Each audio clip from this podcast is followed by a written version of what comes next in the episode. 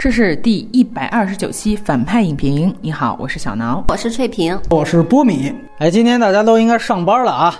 我们来说，在十一档尾声上映的一部国产片，名叫《找到你》，这是一部不折不扣的女性题材的影片。我们也正好安排了两位女嘉宾和我们聊过《燃烧的小挠》，以及聊过《大佛普拉斯》的翠萍啊，算是安排的明明白白。欢迎两位，尤其还是占用二位最后的假期时间啊，感激不尽。那首先。希望大家帮忙点击一下页中的广告。影片信息方面，找到你的推断分级大概是 R 级，主要是粗口数量过多，血腥画面啊，除了烧焦尸体之外也还好。如果不是因为粗口，大概到 PG 十三也是可以的。这个片子的韩国原版分级是十五岁以上。那影片目前没有可供对比的删减版本了。彩蛋有一个是出现在。主演字幕卡没两秒钟之后的一个彩蛋，关于马伊琍的，但是所有长字幕结束之后就没有更多的内容了。格式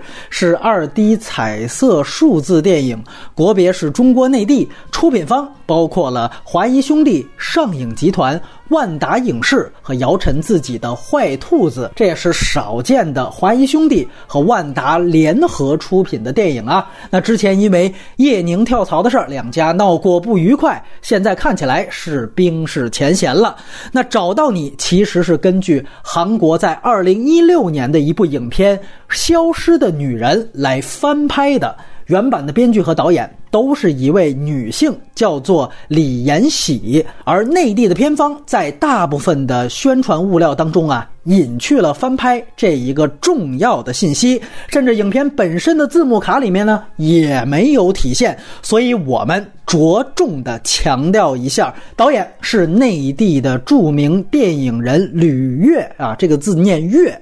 这是他作为导演的第六部长篇电影。此前的导演代表作啊，有《赵先生》《十三颗炮筒》等等，大部分呢都是地下电影，都没有过审。而他更早以前是张艺谋的御用摄影师，他曾凭借《摇啊摇，摇到外婆桥》拿到过奥斯卡最佳摄影奖的提名，《活着》。和有话好好说也都是由他来掌镜的，而他在做导演之后啊，也仍然。担任了多次冯小刚电影的摄影指导，包括了《集结号》《唐山大地震》《一九四二》和《非诚勿扰》系列。而今年，吕悦作为导演，还有另外一部根据著名作家阎连科小说改编的长篇电影《诉求共眠》。那那片呢，是和这个《找到你》一起在几个月前的上影节展映了，但是那个电影目前还没定档。制片人刚才说了，是从万达跳槽。到华谊，引起过王思聪和冯小刚两年前骂战的叶宁，不知道大家对那件事情还有印象没有啊？当时我们马后炮也聊了，当时就因为那个事儿，万达是没给冯小刚的《我不是潘金莲》排片，而现在不仅两家冰释前嫌了，而且这片的监制。就是冯小刚啊！虽然冯小刚最近是出了事儿，听说某款这个找到你海报上也擦去了冯小刚的名字，但是这部电影的开头字幕卡里面是仍然有冯小刚的署名监制。此外，刘震云另外一个小崔报仇的对象也被列为了本片的特别鸣谢，而安乐的老板姜志强。同样被列进了特别感谢名单。那编剧是内地的一位女性编剧，名叫秦海燕。当然，更准确的说，她主要是来操刀对韩国版的故事进行翻拍改编啊，这并不是一个原创剧本。再强调一遍，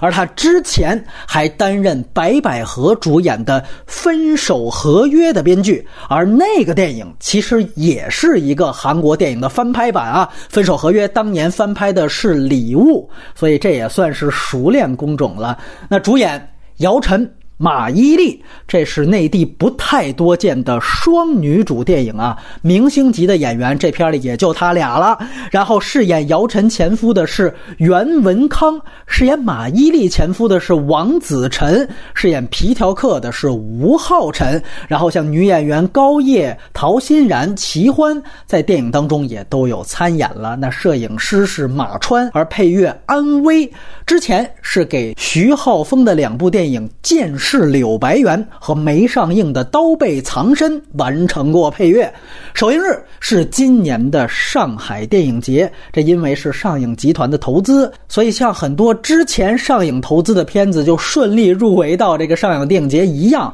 这个电影也入围到了今年上影节所谓金爵奖的主竞赛单元。那最终是颗粒无收。而这个电影内地院线的正式上映时间呢，是在。十月五号了，目前上映前三天，票房已经超过了五千万人民币，破亿呢是非常有可能，甚至还可以冲击两亿人民币的大关。那其实今年十一档的影片，我们都知道，所有的电影成绩都一般啊，票房最高的《无双》也只有六点一亿了。那我们在公众号耳旁风环节也谈了那个电影，而顺便说一句啊，找到你的这个原版。也就是《消失的女人》，两年前在韩国本土的观影人次是在一百一十五万人次左右，这什么概念？大家可以去对比当年的韩国票房冠军《釜山行》，哎，这我们也聊过。那《釜山行》当年是一千一百五十六万人次，也就是说这片是那一年头名的十分之一啊。所以说原版在韩国也并不是什么爆款，不过原版在韩国的评分网站。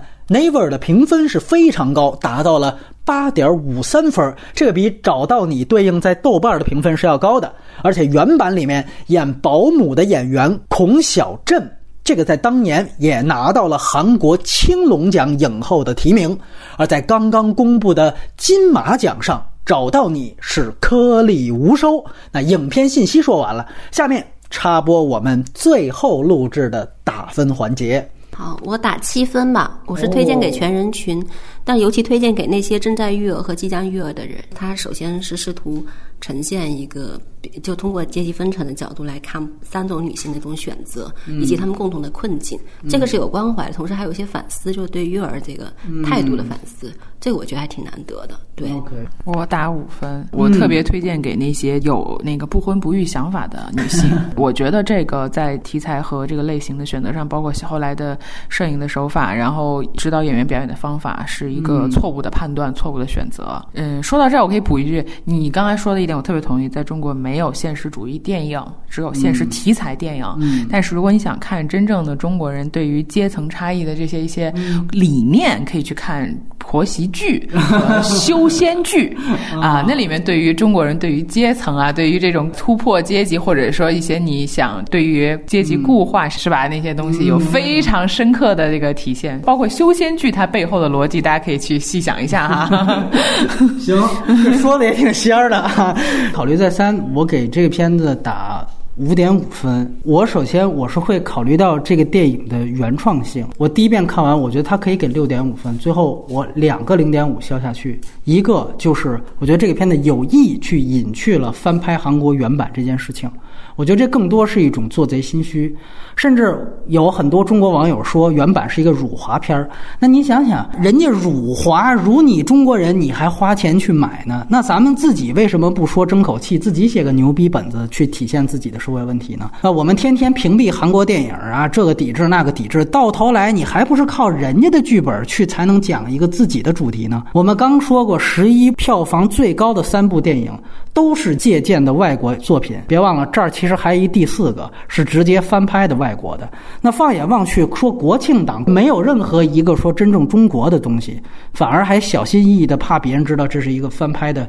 韩国片子，好像引起什么辱华情绪一样啊！所以我觉得大家如果配合这个原版的《消失女人》去看的话，我觉得这个片子在整个的文本结构上是非常高度忠于原版的，甚至里边有提到那个什么蔬菜杯，最后通过这杯子没洗去体现出现，他只是改了一下杯子的那个次序，其实这种细节的做法都完全一样，这个会绝对影响你对这个电影原创性方面的打分。然后另外一个零点五，我会在整个的这个剧透环节去提到，我觉得它最后的结尾和最后呈现的这个价值观的逻辑和《药神》一样，是绝对不能让我容忍的一件事情。只是说作为翻拍项目的维度，我推荐给一些编剧朋友去看。开句玩笑，就是刚才说了，这篇冯小刚监制，又特别明显了刘震云，那小崔的粉丝我就不推荐观看了，对，你们就不用去了，对。然后我想问，就两个人的打分，对于原版来讲是高是低？原版是怎么样的一个看法？得分可能最后是差不多的，因为我看到他的这个整体打分，好像在豆瓣上要比那个稍微低一点。我觉得整体完成度来看，因为我们刚刚给到他七分，其实我是觉得他的意图是好的，但其实完成没没那么高。但是我觉得韩版他的人还是有打动我的地方。那你也是先看的中国版对吧？先看中国版，然后马上看韩国版。明白明白。小挠怎么对比两版？韩版六分，也就高一点吧，就高一点五分。觉得韩版更好？对对，好一点，因为他就是拍类型片嘛。韩国人也比较实际一点，在这方面。那他所有的人物的表演，他虽然也有飞的地方，但是他是在为那个服务的。所有的这个声音的那种悬疑，韩国人不也很擅长吗？对对，我觉得这个在这个片子里面都能看到，这个导演的功底都是继承了这一套的，这个非常现实感，然后非常这个专业的拍法吧。那我的期待被。得到了这个六分的满足，就给了六分。你也是先看的中国版对吧？我先看了韩版。哦，你很早就看过韩版？呃，也没有很早，就这个要要做这节目，赶紧去补了一下。那等于就是，哪怕从表演来讲，你也觉得韩国那两个演员更好一些，是吧？当然，当然，因为跟影片的气风格气质就是统一的。对，这是我觉得这是一个基本，包括跟演员的这个协调配合。我个人可能最后加来加去，我俩片儿打分也差不多。就韩版我也给五点五。首先，我真的觉得韩版。他在比如开始，他没有做细节的时间的顺序的变化，我觉得这些可能中国版肯定做了一些想法和改进，包括他想加的这个批判性的东西可能突出的更强。但是鉴于韩版人家是真正第一个脑子里蹦出来通过两个女人去建立这样的一个对峙的，所以我在那个中国版这边原创性是打折扣的，所以我觉得加加减减差不多啊。至于这个表演来讲，其实恕我直言，我也觉得差不多。这个就是打分环节。那么接下来啊，我们还是分优缺。点来聊这个电影。那外延环节呢是分两块内容，一呢是主要来聊聊作为导演的吕越他几部自己导演的电影。那第二呢可能就是相关的题材推荐。那么下面就是剧透线了，还是那句话，希望大家看完再听。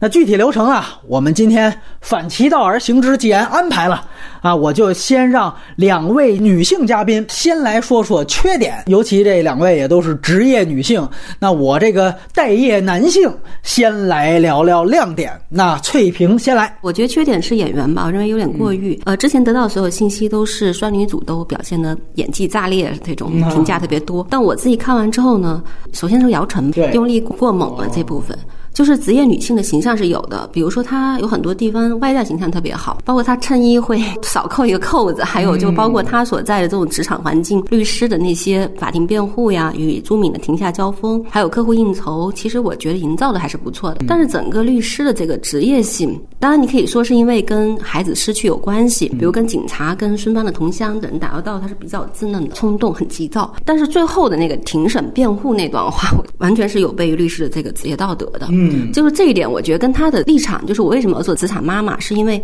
我希望有更多的选择，嗯，然后我希望能够未来在对孩子的这个养育等选择各方面能有更多的这种权利吧。那这方面你拼命工作其实是为了这个目的，但是你最后选择这一点，就是我可能站在了妈妈立场去考虑我职业的问题，除非你是要自我回归，否则岂不是与他主张是相悖的吗？这个我是觉得是有一些人物塑造和表演上都是有点问题的地方。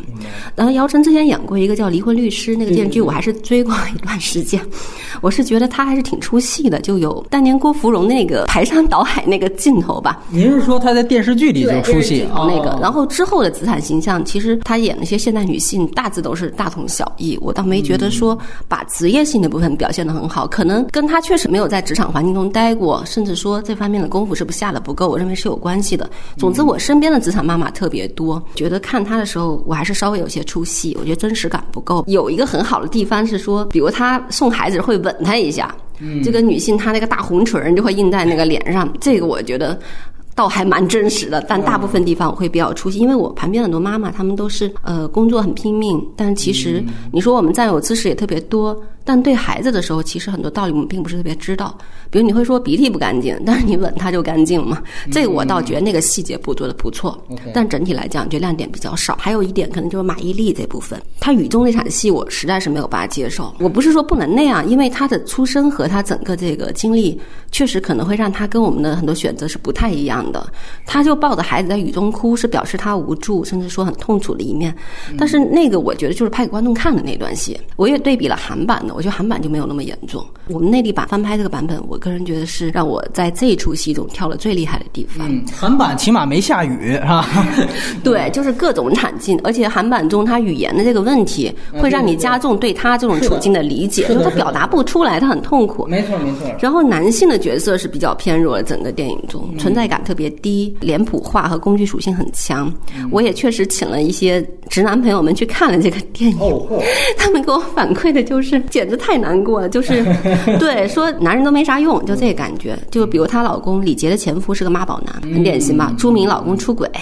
孙帆老公是家暴，后来男友其实也是属于那种小混混，无恶不作的。但是这种整体，我觉得是有渲染情绪之嫌吧。我认为多数男观众有时已婚已育是很难接受这一点的。如果他们不能接受的话，我觉得其实对于这个事情，他希望传递的这种现实意义来讲，会被打个折扣呢？因为对比看一下之前题材，我觉得这一点可能是一个选择处理上我认为有问题的地方。结尾我也不是特别能接受，我觉得大团圆的结局嘛，相对来说当然比韩版的好一点，但是太理想就难以幸福，因为本质上这个电影讲的救赎或者自我寻找这个意义。我觉得可能心灵层面是完成，但现实中其实很多困境是没办法解决的。然后你非营造这么一个，好像我也理解你，我也谅解你，而且我们好像也跟前夫、跟婆婆都能够很融洽的相处。我觉得其实是很困难的这一点。嗯，对，这个是我觉得这个电影给我不是特别好的地方吧。哎，不过我记得他结尾好像也没跟前夫跟婆婆就有一个镜头是虚幻的，是他们给孩子过生日，他前夫是出现在镜头里的。那个镜头啊，应该是还是回溯，因为里边还有马伊琍。我注意到那个保姆其实还是马伊琍。那我就理解是，她好像感觉他们又生活在一块了，然后好像跟所有人关系都融洽的感觉，那就是我理解的问题。因为我当时看的时候，镜头是比较虚幻，就感觉是很梦幻的那种表那种感觉。对，但是那部分我在想是说，当他在法庭中说出，呃，我可能其实站在妈妈角度，我更同情他，我更愿意。那个我觉得其实是有悖于他自愿性那一部分。那他是想回归家庭，还是说他由于这个事情他会选择别的道路嘛？这个我是觉得让我比较迷惑的地方。整体结局当然会比韩国版好，韩国版那实在是更难以接受了。嗯啊，这个是我看到的地方吧。那我补一个问题啊，我很好奇的就是，呃，这个戏按说它是以职业女性的角度出发，尤其是姚晨这个角色。那听您刚才这么一说，这缺点感觉其实这个共鸣也不是特别强，是这意思是吧？我有共鸣的地方是说，就以这电影题材来看，其实它讲的是你刚才说的没错，是女性的一个选择的问题嘛。像我做职场妈妈的话，我其实觉得有些地方是有共鸣的。比如说，我们其实看起来无所不能嘛，但其实很多东西并不太懂。还有就是你努力去平衡双方的这种关系，比如我工作我要拼命努力，因为现实生活对女性的职业要求不可能低，只会更高，尤其是婚后已育的女性。完全不是之前我们想的，说我在那啥也不管，老板也能容忍你，没有。他是要求你非常拼命去做到比年轻人没有结婚、没有生孩子人更努力的那一面。这点来讲，我觉得其实非常残酷的。所以他在中间出现的那些呃应酬客户油腻中年男那种啊，还好说。我觉得是说他做了很多那种他对他职业性的那部分塑造，我认为不够，就细节感不够。比如说韩版里面，我记得开头几个镜头就把他，我认为他的身份应该是类似像媒体公关那个角色，对，他就不管是自己写稿啊，上下游之间去完成这种所谓的材料的交代啊。我觉得其实是几笔就已经把这个人的这个处境描述的很真实。嗯。但是姚晨这个角色，你看到他除了跟跟他客户、跟他的下属、跟他的那个老板，呃，这种交道之间，我觉得就有点太脸谱化了。他不是很能凸显律师那个身份应该在这个职场中有的那种。艰辛和不易吧，我觉得这点是让我觉得不够的，因为我们旁边很多人都是这样，就是确实是要带孩子，可能他不仅要一胎，要二胎，就是有这种压力，甚至说有时他不是他自己意愿，没办法就怀上了，然后工作中的压力，老板也说的很直白嘛，很多时候也会直接说，就是那我不会因为你这样，我就会放低对你的要求，甚至说这种东西是无形，没有人跟你说。但你明确能感觉到这种替换的可能性是非常强的。这种状况下，你需要基本三分之二时间可能要花在工作中。嗯，我觉得有一点代入感是说愧疚感，对孩子的愧疚感是有的。比如说，我拼命努力，我去挣钱，我是为了让你能够有更好的环境，但其实我根本都没有能力和可能去考察他所谓保育环境的安全性。这个是让我觉得，当你一旦发生事情的时候，你会特别特别的愧疚。这个我觉得是有的。但是他在塑造这个人在职场中不易的这种细节上，我觉得很少。我对比有一个电影叫《人到中年》，特别老的一个电影。哦。陆文婷那个角色，因为是我妈那一代的职场女性，可能会觉得表现了他们的真实生活。就我小时候，我妈看了很多遍，然后我就印象很深，说，哎，那个时候对职业女性的塑造。其实可能是那样的，但是后来我基本上没有怎么看过这个群体的一个体现吧。所以直到这个电影的时候，也许是我之前没看过，我会觉得还蛮难得的。但是在细节的塑造感上，我觉得很差这部分。那我们听听小挠的看法。大概想了一下，我觉得其实是这个类型片和表演风格本身是矛盾的。说白了，这个故事虽然说是女性，又是双女主，又题材中又涉及到一个现代的女性如何平衡你作为母亲和职业职场女性的这个职责的。这个问题，但事实上它是个类型片，韩版就是个类型片，就是悬疑惊悚再加犯罪，对犯罪。所以类型片我们说白了吧，你就是表现派。那个演员如果表演说你他妈给我滚出去，到底是他妈的喷口水，还是滚出去的时候喷口水？这可能就是得设计好，对，这符合观众一个期待。但是这里面的表演呢，吕越他又喜欢让演员去走那种偏体验吧，我不知道啊，算不算即兴？其实即兴，对对对，偏那个记录嘛，对那种的。所以就是他会。给演员太太多空间，是双方在约定这个方法的时候，我觉得就有问题了，他不符合类型片的一个要求。嗯，所以在这里面，我也特别会出戏的是，比如说这个电影的氛围到了一定阶段，我期待或者说我猜可能会出现什么，我在想它会不会符合我的期待，或者有意外的时候，反而就是一直是演员的表演，它其实在停滞在那儿了，因为他要又要去捕捉那么多的那种细微末节的东西，还要看他怎么起来再爆发，一会儿哭。的时候，一会儿又哑了，一会儿又突然出来声音，基本上这样的一个一个设计，反而让我的注意力都分涣散了。嗯，对，我觉得这是一个是本质上一个矛盾。我觉得这个表演的方法都有问题，但他不一定说是演员本身。刚才对对提到那个那个崔斌提到有用力过度，这确实有，但我觉得这也是一开始导演跟演员对这个东西判定的问题。最让我出戏的是姚晨反映接到绑匪电话。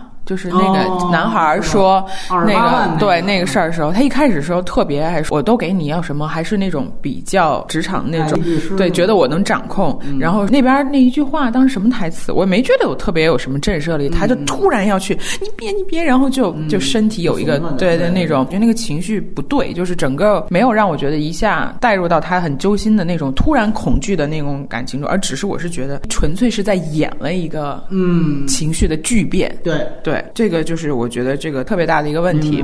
包括各种各样的面对不同的那个警察和不同角色进入到这个剧情的时候，你其实每个人进来的时候，这剧情的张力就呃，包括这个类型的元素就要体现的不一样的时候，但是它。就会一定要求说演员的情绪前面要有一个酝酿，然后又要怎么样？就每次这个特别拖，违背了我觉得剧情往前推进的要求。而且另外一个，我觉得剧本有一个问题是韩版就有，然后这版也没有解决，我不知道怎么回事。我先说一下，就是马伊琍的最后没有害这个孩子的一个情感基点，它本身是一个也是个功能性的要求嘛，就是前面会引导大家说他。这个人变了，他不再是一个善良的母亲，可能要害这个孩子。但后来他又没有，他其实骗了小混混以后，又把这孩子带走了。但这个地方的转变特别的弱。我看韩漫就觉得这个地方又要暗示他开始变得神经质了。突然，孔孝真对严之源的孩子又就像他自己的孩子一样。对，那一幕是一个反转。但是韩版好一点的是，他最后又交代了说，孔孝真那个时候已经有一点分裂的比较严重。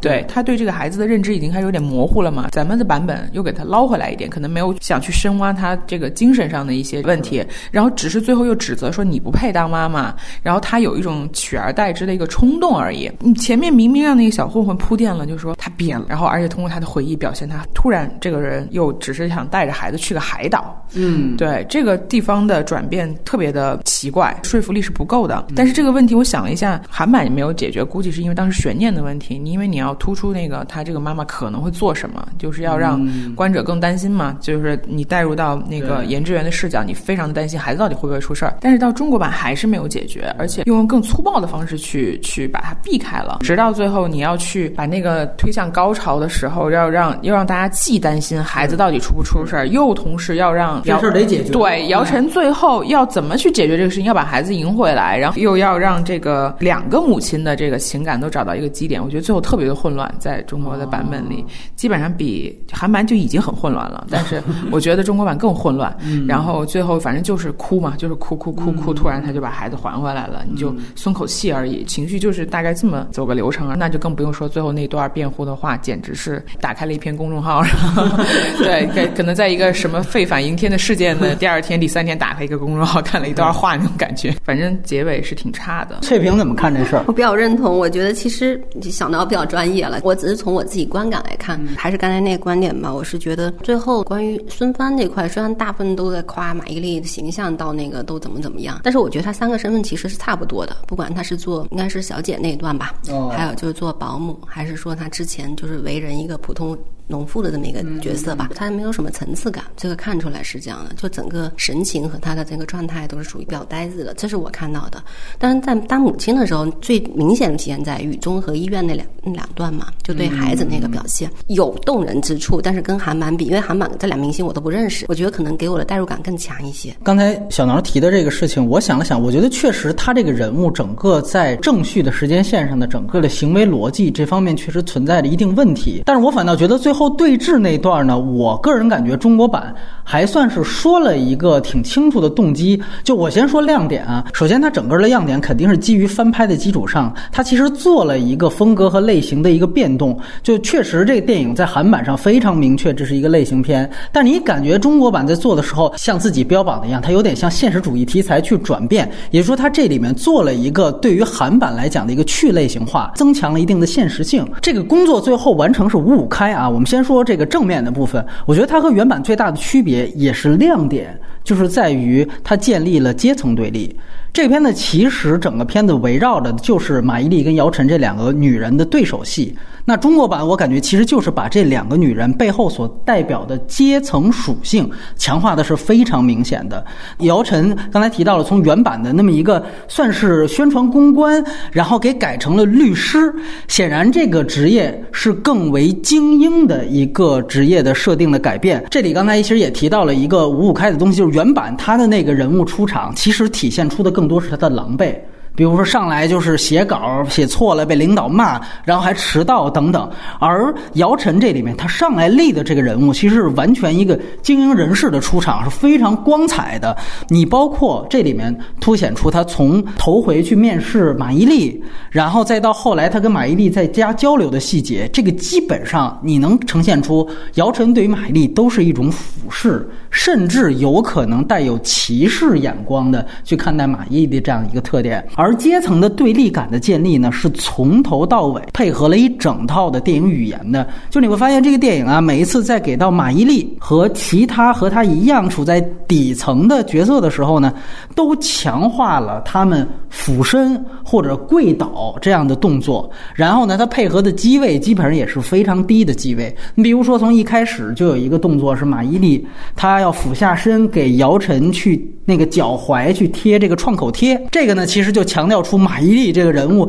对于姚晨的一个俯身，制造出一种底层对于精英的仰视角度。那后面最直接的冲突呢，其实是病房换房的那一场戏。那这个其实就是马伊琍她摔倒之后，又是一个低机位给到他，先是让他抱住姚晨前夫的大腿，这是一个低机位，然后祈求不成，马伊琍呢又坐在了过道的地面上去仰视病房里面的姚晨，等于那个正反打再一次强化出马。马伊琍对于姚晨那样一个阶层的仰视的态度，因为我们知道韩版呢，他当时被磕了之后流血，是因为他之前有一个卖肾的那样的一个情节，那个情节可能相对狗血和类型化，所以中国版就给取消了嘛。彩蛋里说他没有卖肾，所以为什么还要保留磕倒这个动作？其实他这个动作完成的就是这样的一个仰视的这样的一个动作。那像马伊琍的单场戏，你也可以看到有类似的戏，比如说翠萍提到的孩子死的那场下雨的戏，最后就是给到马伊琍是坐。倒在这个雨里面，那个整个的机位也是贴地去拍马伊琍的。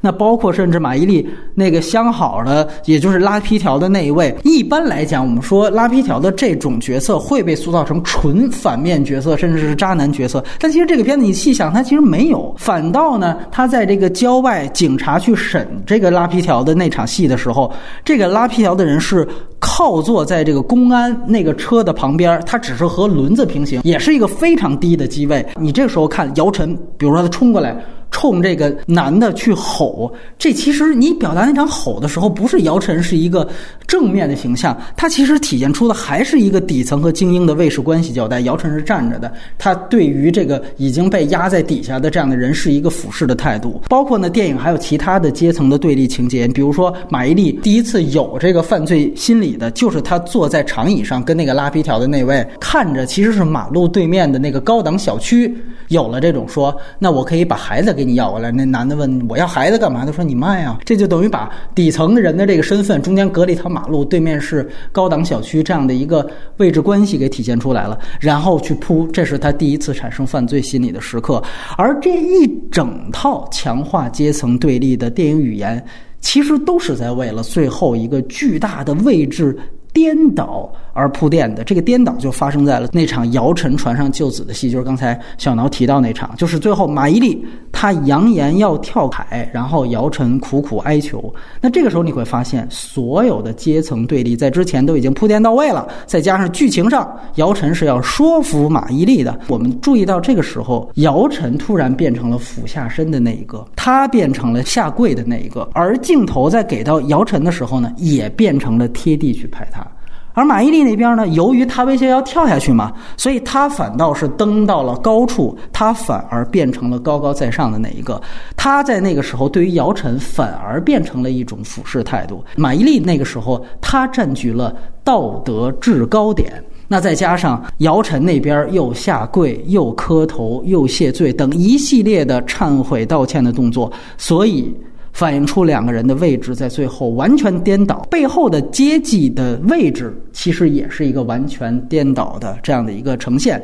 那他其实是通过去颠倒这个位置，才把这个矛盾去化解掉的。所以刚才小挠提到的这个问题，我觉得其实他挺明确给的一个动机，就是原来一直高高在上的那个阶层的人向我下跪磕头，所以才得到了我的谅解和原谅，于是我把他放行。这里面呢，其实他也做了一个变化，原版铺的主要是那保姆的精神有问题，他精神分裂了，但是在这里面。他把他的精神问题这一点给弱化到底，因为他主要要铺的。是阶层。当然了，我非常承认一点，就是从主题上，这层阶层颠倒和忏悔动作的达成和解的逻辑，我是非常不赞同的。这个我在缺点部分会重点说。但是，一分为二的来讲呢，它传递这层逻辑和主题的方式，强化出从阶级对立到阶级颠倒的这样的一个表达手法，哎，我觉得是高级的。而且呢，它和原版也是不一样的地方，是原版没有的。然后另外一个事儿呢，我觉得。是批判主题的一个转向，因为原版呢，那个保姆啊，它设定的是从中国买过来的，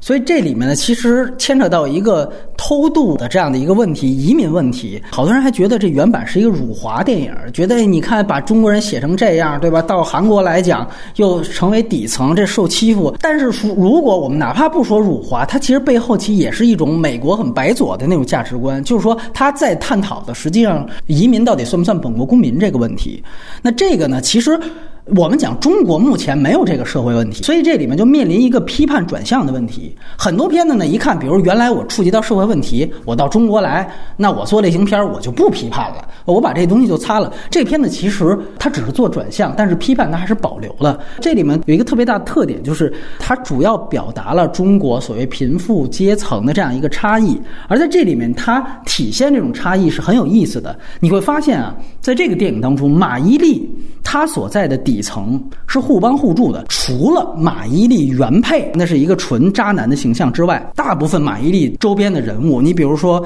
她原来的那个室友，就是那个露露。你看露露里面也提到一个台词，就是说：“哎呀，我借给他钱了，我也没指望他还。”你感觉这好像这人物也不是特别坏。马伊琍喝酒那场戏，你感觉这几个人物对于马伊琍的这个表情是很同情的。你再讲就是那个刚才提到皮条客，第一遍看的时候我感觉这肯定是个恶人，但是你看他到后面越喜悦白，一直到最后那场彩蛋的戏，那基本上就是一个真爱的这么一个展现，就是哎那个钱你不用还我了，你就当我已经买了你的肾，哇！包括你看连姚晨去砸那个早点摊儿的那个他的那个马伊琍的同乡，那男的一巴掌打了这个姚晨，但是你感觉那女的最后该帮姚晨还是帮，所以你感觉这里面出现的所有，包括马伊琍自己这个底层人物都是互帮互助的。你包括马伊琍在医院里遇到那大妈，你感也起到都是一个好家伙道德护法的一个角色。哎，你看那男的怎么那样？而与此相对立的是，我们可以看到姚晨他所在的白领阶层也好，精英阶层也好，他展现的是完全的互不信任的一个人际状态。就你会发现，首先是丑陋的夫妻关系。恶劣的婆媳关系、猥琐的客户关系，甚至是姚晨的同事，那应该是他带出来的一个徒弟。一出事儿上来之后，也根本不信任姚晨，觉得哎呀，以为姚晨你还在这自导自演呢，哎，咱俩就别在这装了。你会发现，等于在姚晨这个人物身上，电影主创没有埋任何一种关系是正面的。靠谱的亲情、爱情、友情，全都是极其丑陋的。这个第一遍看的时候，其实这种铺垫给我惊讶到了。因为在内地的电影当中，大家想一想，很少有人这么去写白领阶层，或者说一个职场女性的周边。那我最近看到一个这么去写这个精英阶层的家庭关系丑陋的，是萨金瑟夫的《无爱可诉》。这个我们在年初的马后炮聊最佳外语片提名的时候聊到过，很像孩子丢了去找孩子，只有他去这么写。法庭的辩护本身问题非常大，但实际上他最后给你展现出来的是没有结果的，他最后其实是无解的。你。会注意到这个电影它很有意思，它虚化掉了姚晨这个人为什么离婚，它只强调了这马伊琍跟她前夫的问题，那是家暴。但实际上姚晨跟她的这个前夫为什么离婚，这个电影是虚化的，然后他也没有去讲。这两个人到最后因为这个事情好像和解，孩子回来，俩人就复婚了，并没有。这个呢和吕越之前导演的很多电影是非常像的，在他的电影当中，家庭关系都是丑陋的。就是从赵先生一开始，我们外延有机会去谈这个，其实是有点现实主义维度的。就这个其实是不太寻常的，它是完完全全不是一个类型片，因为类型片包装的话，家庭内核应应该一定是正能量的、温馨的。这个确实在这个电影当中不一样。当然，我们说这里面有一个典型主创主观上加上去。的美化和丑化，他故意美化了底层。是吧？就像我刚才说，哪儿那么多真爱的皮条客？这可能吗？最后说啊，高利贷都不要了，你这就当你卖肾了。这里也有一个故意的丑化白领阶层，甚至是精英阶层。其实他的目的是为了去引导出导演或者主创的价值观。这个我们放到缺点去重点谈。但是在这里面，首先我们说阶层差异，这个是主创主观的铺陈；其次，整个他铺陈做的细节，实际上是为了这个差异去做的。而我必须强调，在国产片的维度，大部分现在的国产电影，他连阶层差异这个事儿，他连想都不会去想，所以在这个维度上，这一点做的还是很不错的，而且也是很难得的。另外一个就是关于类型转向的问题，这个跟小挠有点同意，就是说韩国是犯罪片的天，无论什么片子，只要是以事件为主，你感觉都带有犯罪片这么一个熟练工种的特点。其像原版，我特同意，就是说这个是典型的强犯罪片类型加强悬疑片类型。大家听原版那名字叫。做消失的女人，你这就和什么消失的爱人一样，它主打的是这个悬疑性。哎，就这女人突然消失了。那为什么消失？那消失去哪儿了？是吧？它全篇其实围绕的是一个这么一个悬念去做的，而找到你，你看这片名这重点就变成了孩子，而不是女人。它目的是为了找找这孩子，所以呢，这个电影在整个的这个类型转向上，它在悬疑性上确实主观上它削弱了很多。你比如说，我们对比原版，它一直原版有一条支线，就是原版的女主里面，她在一方面自己追踪。这个保姆的时候，同时她也在被警察追捕，中间其实一度还被这个铐起来了，对吧？有那么一个手铐的细节。这个两个版本最大的不同就在于，原版其实是把女主角自己是不是有可能存在着说是自导自演、自己私藏女儿的这样的一个嫌疑，一直在片子当中很长都没有被洗去。在原版里面，警察也在很长一段时间里面。就不相信女主角孩子是真丢了，也就是说，原版的女主角她其实一方面在自己需要去找女儿的同时，还要面临着向警察去自证清白，这个是典型的西北偏北的悬疑片写法。它的目的呢，就是带给人物两个层面的危机啊，制造一种更大的悬念和紧张感。这个其实我们讲到底都是悬疑元素的铺陈了啊，甚至我们就刚才小脑提到，原版一度让人怀疑，就是它其实两方面的这个精神分裂都做了一点点这个意思。前面其实它有点让观众去怀疑这。丢女儿的事儿是不是这女主角，就是这个相对精英的这个女主角，她自己是不是有可能是精神分裂，她幻想出来的？就没有保姆这么一个人，那等于就是走更彻底的大卫芬奇的那套路。我搞搏击会和现在上映的这无双这一套，他实际上引导出来的是一种大家追求那种烧脑性，而他他最后呢，又把这种精神分裂又推给了保姆，又觉得保姆是不是精神分裂？所以实际上原版在精神分裂上做的文章是。极大的，而在这一点上，你去看找到你。首先，女主角自证清白和警察这个矛盾方面，基本上把这个精神分裂可能也就给擦除了。我们看到，就是警察很快就相信了姚晨的说法。中间就是说说了他几句，说你怎么瞒报啊？但是基本上第二次报案，哎，那说完那几句，这事儿一了。除了那婆婆之外，其他人很快就咱们说一致对外了。主要就是奔着找孩子这事儿。姚晨说去那村里边找马伊琍原址，被那个警察堵了一下。但是马上他说你看那个人的那照片，完了直接在车里边就松绑了，也没给他铐起来。紧接着衔接的，大家注意到那场被警察堵的衔接的，马上就是医院。回忆病床换床的戏，你看，直接又把病床换床戏又引导到马伊琍跟姚晨的这样一个主要的矛盾上去了。他根本没有在姚晨需要在警察面前自证清白这个事情铺垫太多，这个我觉得非常聪明的。而且我们注意到一个细节，有人就会问：那为什么原版那样做，姚晨还能够说不依赖警察，自己又看监控又当柯南一样的？这个就是说他这个职业的改变，因为他这里边他变成了律师。那也就是说，律师虽然在中国这个。地位也没有欧美那么高，可是他毕竟是一个也算是法律工作者。那一个律师，当他自己丢了孩子之后，他可能首先觉得我自己是不是有这能力去做这样的一个事儿。那这个一方面前面铺他女强人的角色，这已经非常强了，也算去解决了啊，因为不去自证清白而导致了他跟警察为什么他还单独去查案的这样的一个动作逻辑的问题，我觉得这个还算是有想法的。还是那句话，就是要现实性的同时，必须降低类型感。这个呢，我觉得他的减法做的。也是有的，你包括这片子还有一个细节，就是提出说偷孩子那儿提了一句话，就说是不是马伊琍偷孩子是为了这个换肝脏？紧接着姚晨听完就吐了。其实如果你要把这个器官移植这个事儿，这悬念如果吊起来，这个其实也是犯罪片的套路了。但是这个片子其实两场戏之后就让姚晨发现那个死婴了。也就是说，像换肝脏、换器官这种极其狗血的这种犯罪片的悬念，在这个片子很快就被打消了。当然，这个片子还是有一定的这种类型片的痕迹的。这个你就看跟谁比。最现实主义的写法可能是一次别离那种。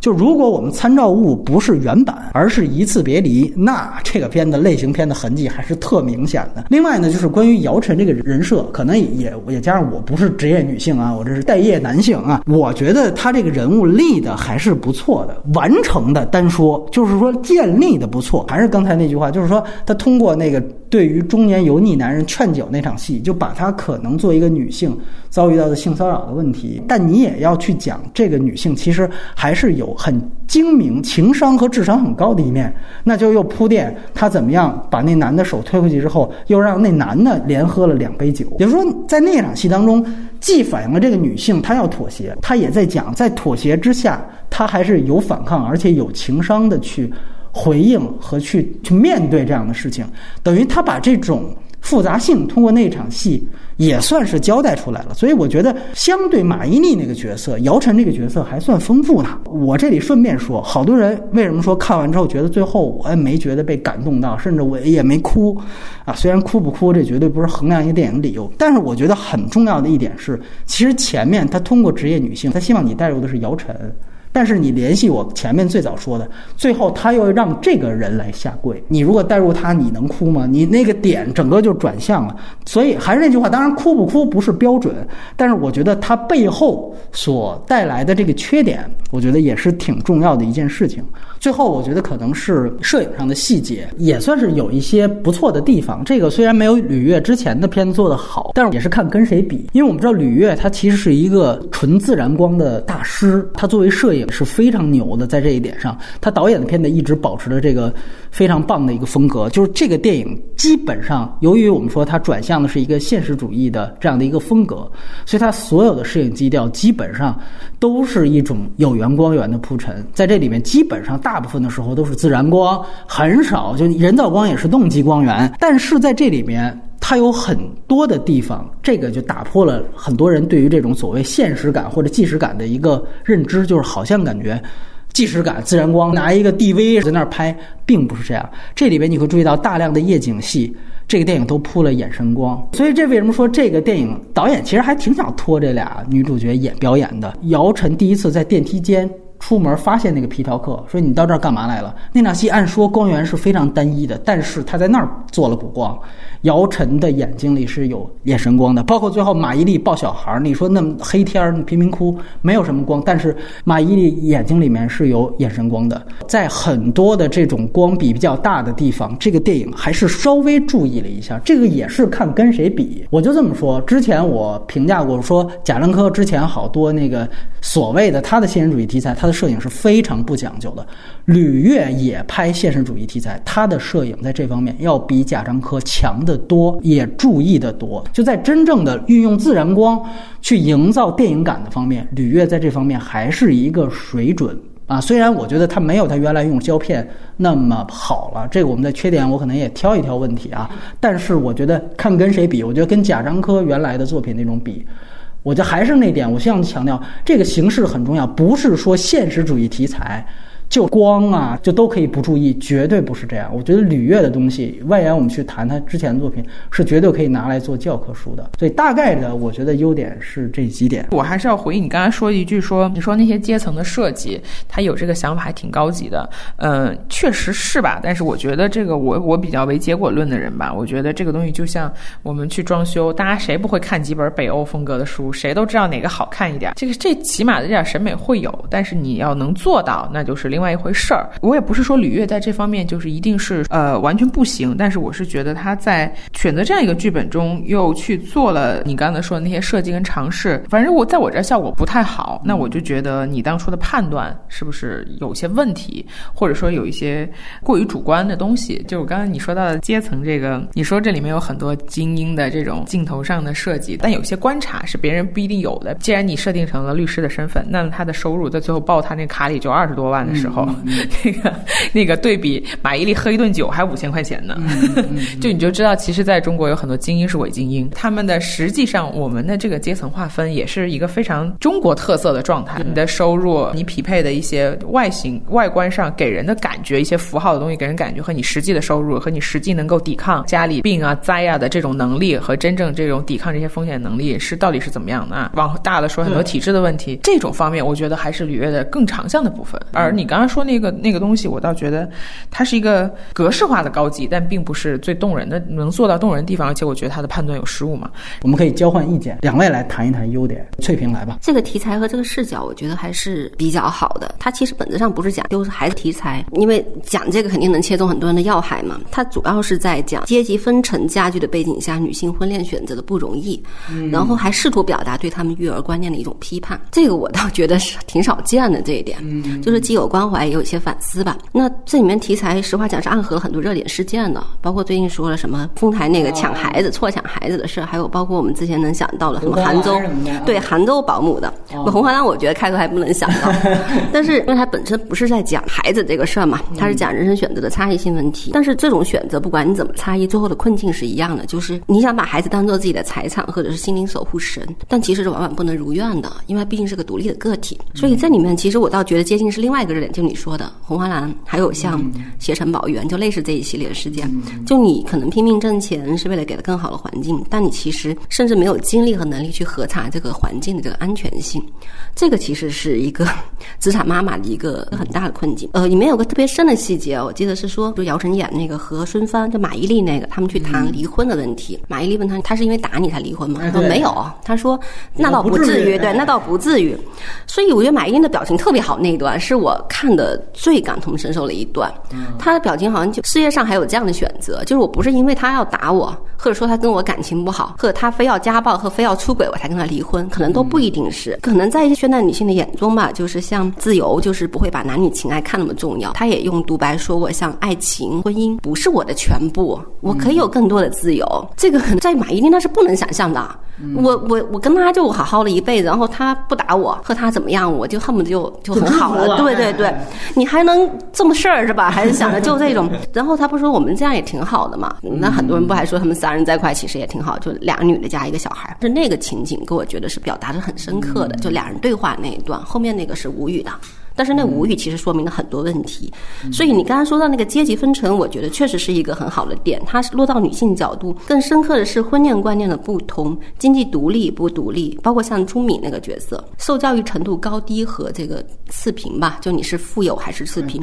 最终他可能有没有自由选择婚恋，在这身上是体现的非常淋漓尽致的。然后导演试图表达的批判呢，也是我自己会感同身受的地方嘛。但是他是通过姚晨那个独白来的，可能是不是可以有更好的方式可以在。在讨论你这样爱孩子，认为你能给他就是一切，是不是太自私？其实孩子他可能需要，像我的经验就是，他可能不需要你给他多美的衣服，你就陪他去玩沙子。那沙子就一切，你以为给他 pad，给他很好的这种设备，他跟看什么各种各样好玩的东西就 OK？不是，他其实需要你跟他扮角色扮演，妈妈你当那个老鼠，我当猫，就 OK 了。这种东西其实我我觉得可能不是高科技手段和物质富裕后能够解决的，但是我们可能很难去这么去理解，会觉得说我拼命挣钱，挣钱之后都能解决了呀，我也不耽误你，不也是有很好的发展吗？这可能是有些。自以为是了，我觉得是这样，所以他其实试图表达这种反思吧，就通过姚晨的独白，当然表达可能不够好，但是我觉得这一点还是挺难得的，就是我也比较有代入感。还有刚才我说姚晨那个形象，可能确实是表达不够到位吧。但其实他试图去塑造这种职场妈妈的形象，我我还觉得其实还挺不容易的，因为这个群体其实是挺庞大的，而且他们也很少能在这种大荧幕中看到自己的这种这种形象吧。呃，就不管他到不到位，我是觉得有就没企图心。对，其实我觉得还是挺好的。同意刚才翠萍说到的一点，就是他那个那场戏，马伊琍问了姚晨离婚理由，那个她的反应，我也是那个点挺戳动我的。当然，我不是一个职场妈妈，我甚至是不婚不育。主义者，所以对他在那我就属于马伊琍眼中更事儿的那群人。你他妈没事儿，婚也不结，孩子也不生了，直接就是就是挺自私的，但是就是爽。对，所以当当时他那个点的反应也挺戳中我。就是其实有很多的我周围的人也是，当他们听到我的这个选择的这个反应的时候，是还有这种选择。然后你想干嘛？他们没有想过会有这种选择。这种细节，马伊琍那个反应里是有演到的。我觉得，包括你刚刚也提到了姚晨吐的。那个细节，嗯我个人很喜欢，因为那是一个很生理的东西，就是你不用多说。当时我那么可怕，我的孩子不会怎么样吧？就这样，你就要让他一个反应，你就知道他当时的情绪是怎么样的了。这些细节都很好啊。我想重点说的一个优点是复杂性的问题吧。你也是刚才说到的，他的同屋的那露露的那个那个塑造，包括小混混身上，虽然也有一些很洗白的特点，对，就是过于同情了，对，但是。基本上也是他们的复杂性还是有点到的。嗯，这群人确实不像我们想象的那么的穷山恶水出刁民。嗯，他们有非常善良，他们互相这群人之间能有共情，能去互相理解的部分，但是他也有他的能力点到为止的地方。比如说，你看那个露露在一开始见到姚晨的反应的时候，就说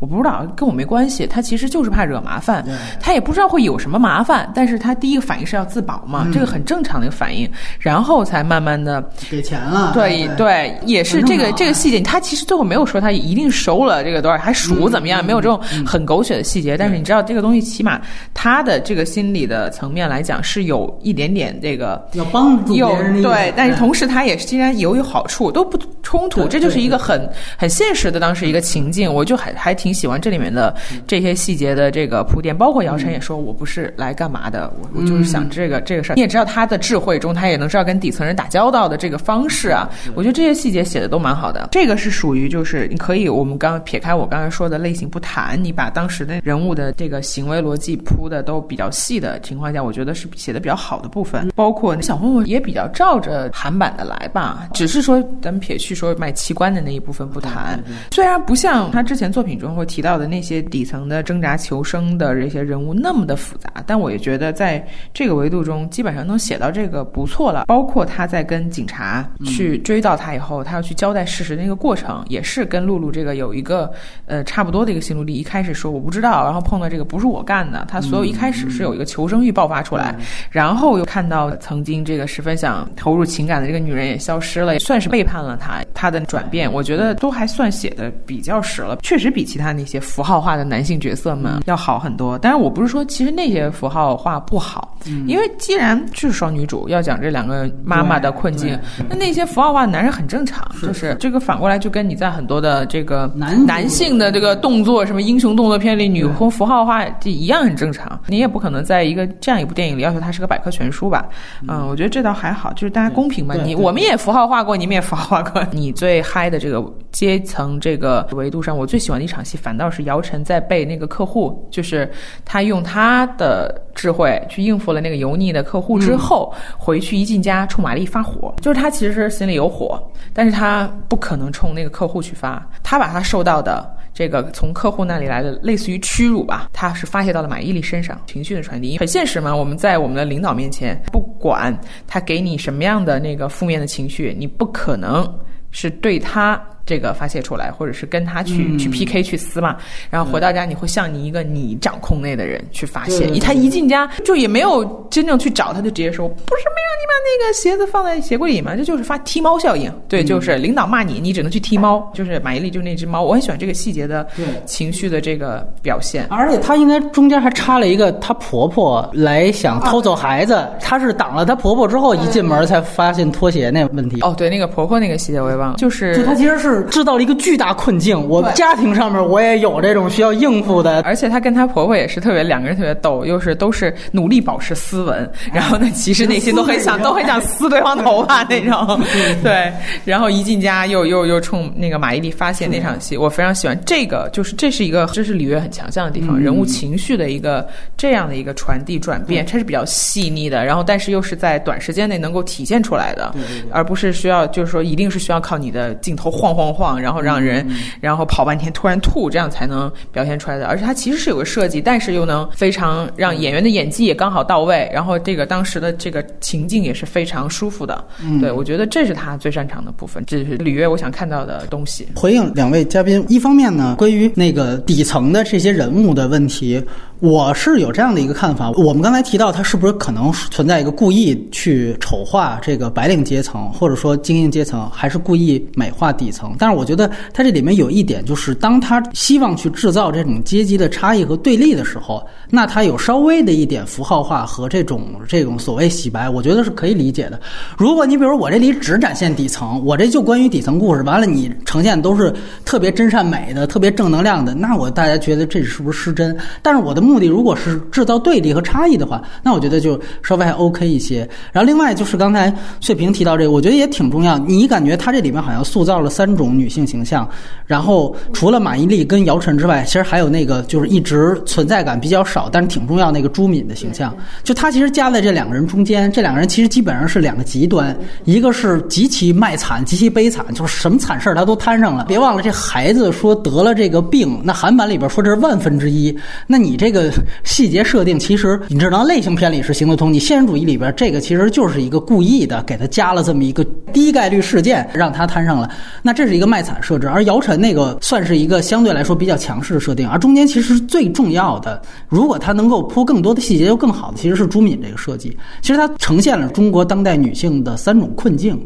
你感觉其实最后好像也挺负面的啊，就是说你无论处在哪一种情况，感觉最后也都没有什么好的结果。就确实这样，因为呃，你像朱敏那个特点是属于我是有知识有文化的人，这一点上我比那个马伊琍是要强的。但与此同时，我是实际上在学了知识之后，我主动放弃掉了我的这个经济独立的机会，我去依附到一个男人，而那个男人在我怀孕的时候花天酒地，这个时候我一下子失去了主动权，那怎么办？那姚晨那边可能是一个绝对独立的态度，所以这里面其实这三种困境，就是他最后那一场法官独白的戏，好像在哭于一种，那像朱敏这样的女性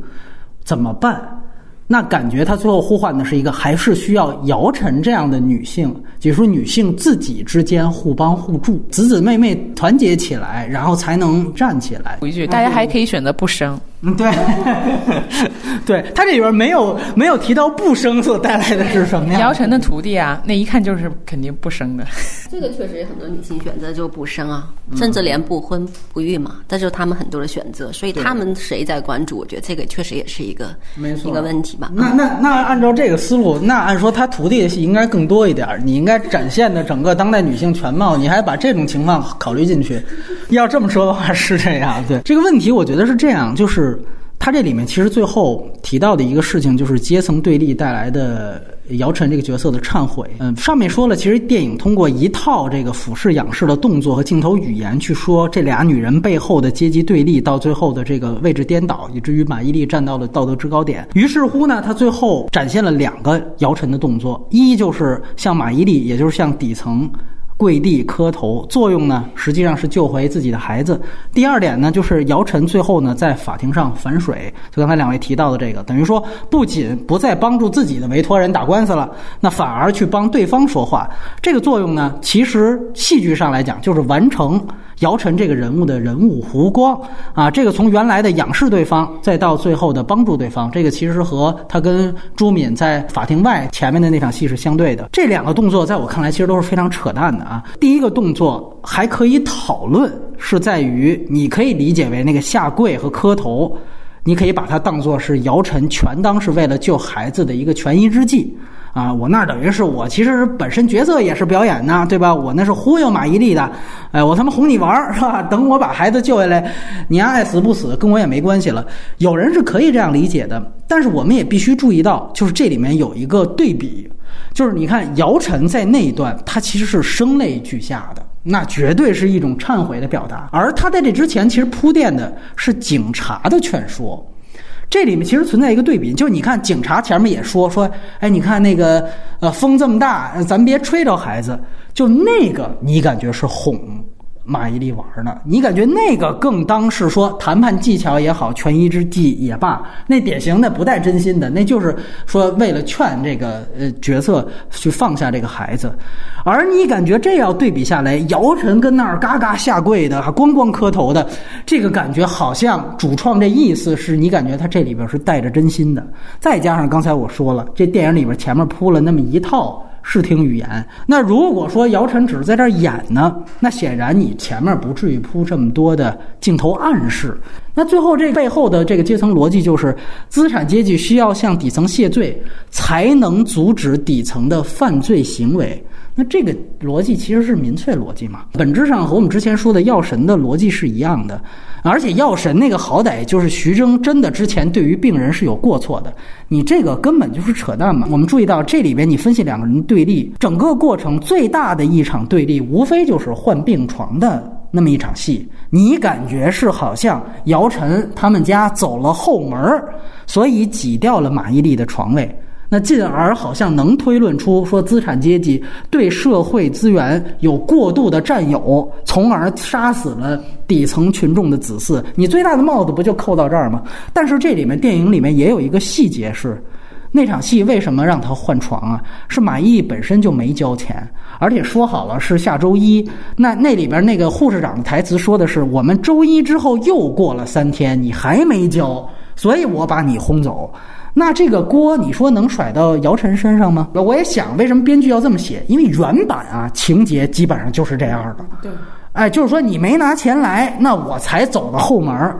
但是我觉得这里边改编的时候出现一个问题，就是原版是个类型片，但是中国版，你如果既然你要突出现实性，你要突出阶层对立，那你这块改编的时候，你就应该更大胆一些。要不然，我觉得你干脆你就写，即便马伊琍交钱了，但是姚晨前夫他是大夫嘛，我一走后门，我还是把你孩子轰走了。那这样写的话，你可以借机黑姚晨一把，我是可以的，因为这里确实存在一个过错了，而且这里边有另外一个主题表达的小的矛盾啊，就这篇其实一直是在黑姚晨和他背后的好像职业女性，说她没时间带孩子，是吧？孩子都已经分不清妈妈和保姆了，所以才让保姆有机可乘。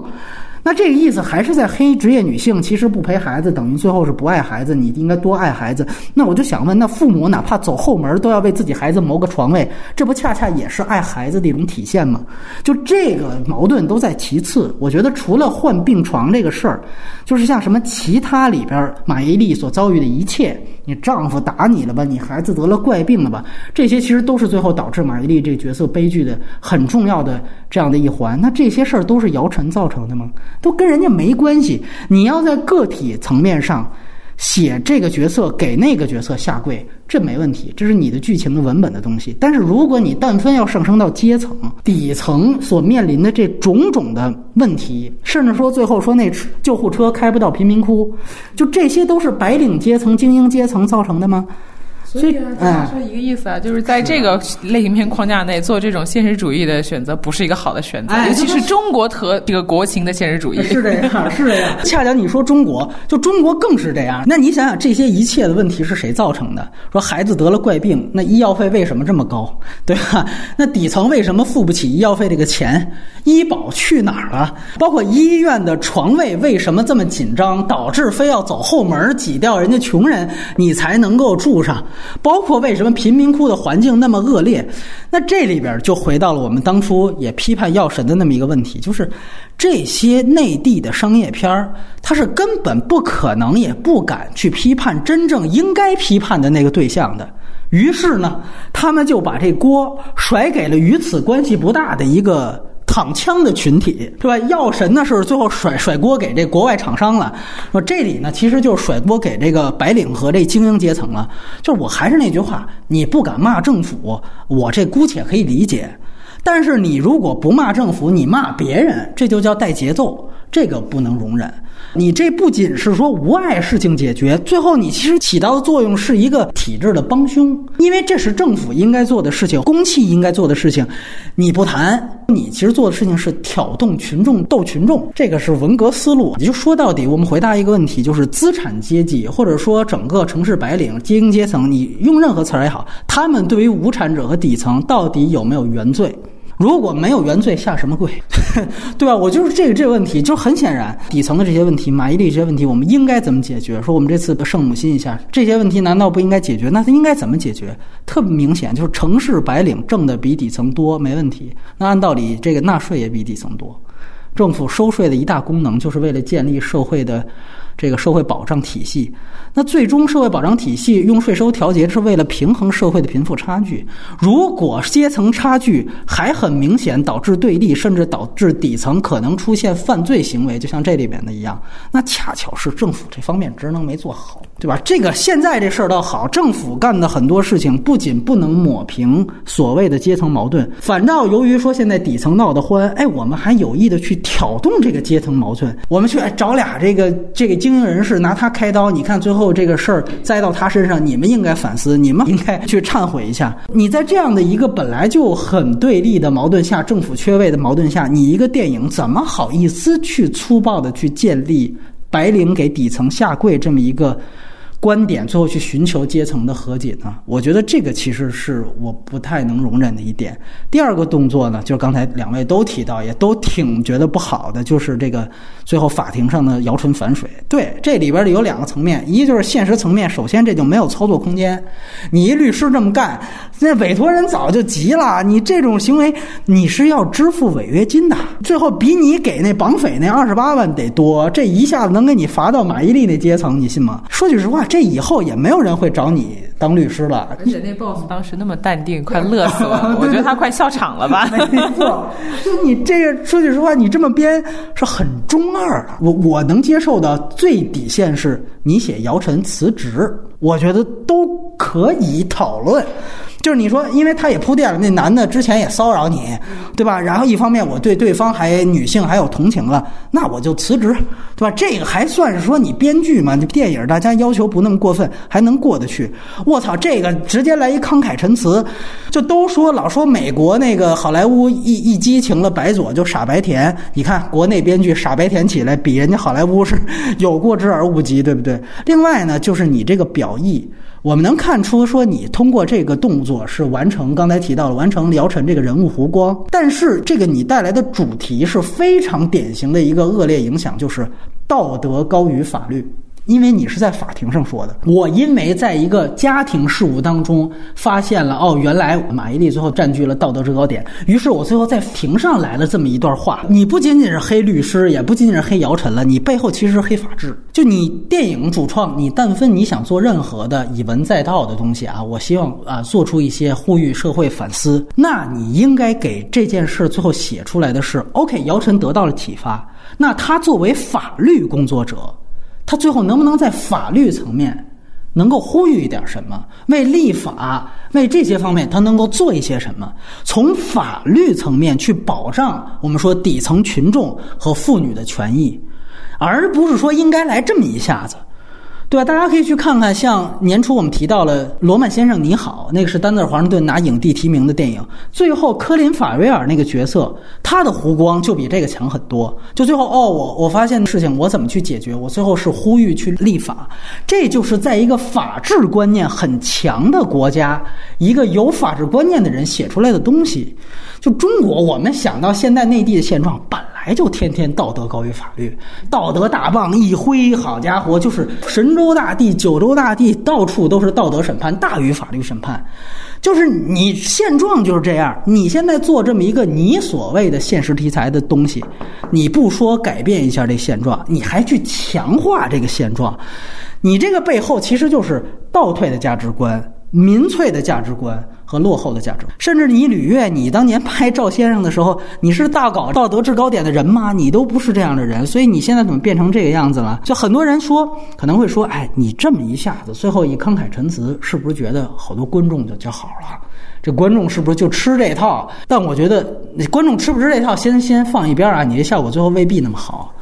OK，即便吃这套，你这么说，因为观众。可能叫好，你就这样做，你这本身就是在向民粹下跪。另外一个，我们说文本层面啊，呃，这个是聊得很电影层面了，就是它这个悬疑线，我觉得是一团糟的。这里边铺了很多倒叙，但是我们把这些倒叙都擦除，你就看孩子丢到孩子找到这个正序的时间线，你就看到这段时间线。哪儿哪儿都是硬伤，就是他，因为他夹杂了一堆倒叙，好多观众可能就不去想他正序的这一块整个的问题。因为我们一细想，其实最后一场我们说就是甲板对峙，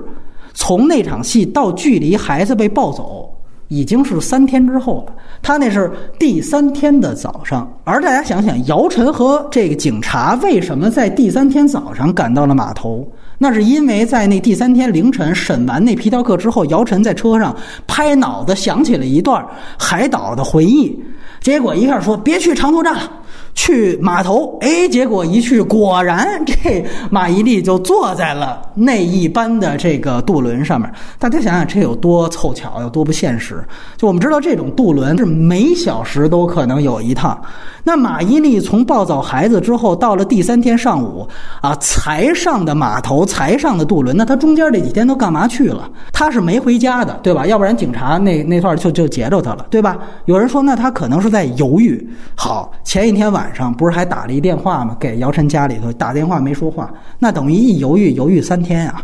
那他这三天住哪儿？他得脑补一下，都住在码头。啊，那码头那三天里那孩子吃什么，对不对？你包括说，咱就说马伊琍最后说犹豫了三天，我才决定要走啊，才决定要买船票。哎，结果他买的这船票的班次不早不晚，恰巧就和姚晨在车上拍脑子想出来海岛回忆的时间点。撞到一块儿去了，你这不是扯淡的吗？你这片子要是说号称是现实主义题材，那咱就不能来这类型片的这么无巧不成书的事儿吧？我们说你虚化悬疑线是你主观的选择，但不代表事件逻辑应该如此粗糙。啊，你这里边怎么，它铺的全都是硬设定，等于最后你就说那俩主就是心有灵犀吧？你怎么着吧？你这不是拍两生花呢？还是那句话，把闪回全擦了，你就看姚晨和警察怎么一步步去接近马伊琍的，你会发现最后靠的都是硬设定。你比如说之前说怎么抓到那个皮条客的，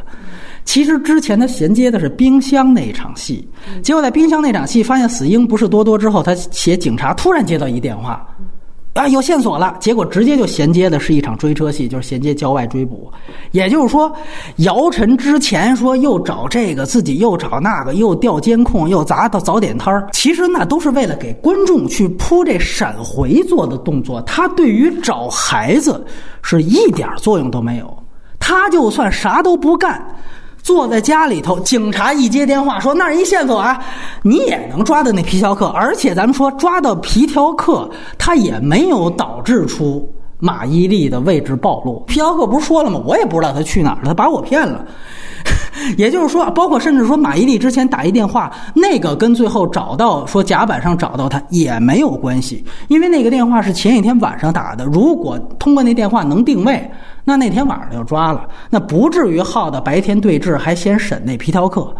啊，铺了半天警察那设备，说怎么还那等于毛用都没有？你就说白了，这个片子最后找到马伊琍，就靠一件事儿，就是姚晨拍脑子。拍脑子想海岛回忆，那你想想看，哎，他要丢孩子第一瞬间，他就拍脑子回忆出那海岛了。你让那警察直接去那个码头布控，可能就没有这么多戏了。所以啊，这个片子我们说它不叫消失的女人挺好，但它叫找到你。可是这个找这个动作基本上就不成立。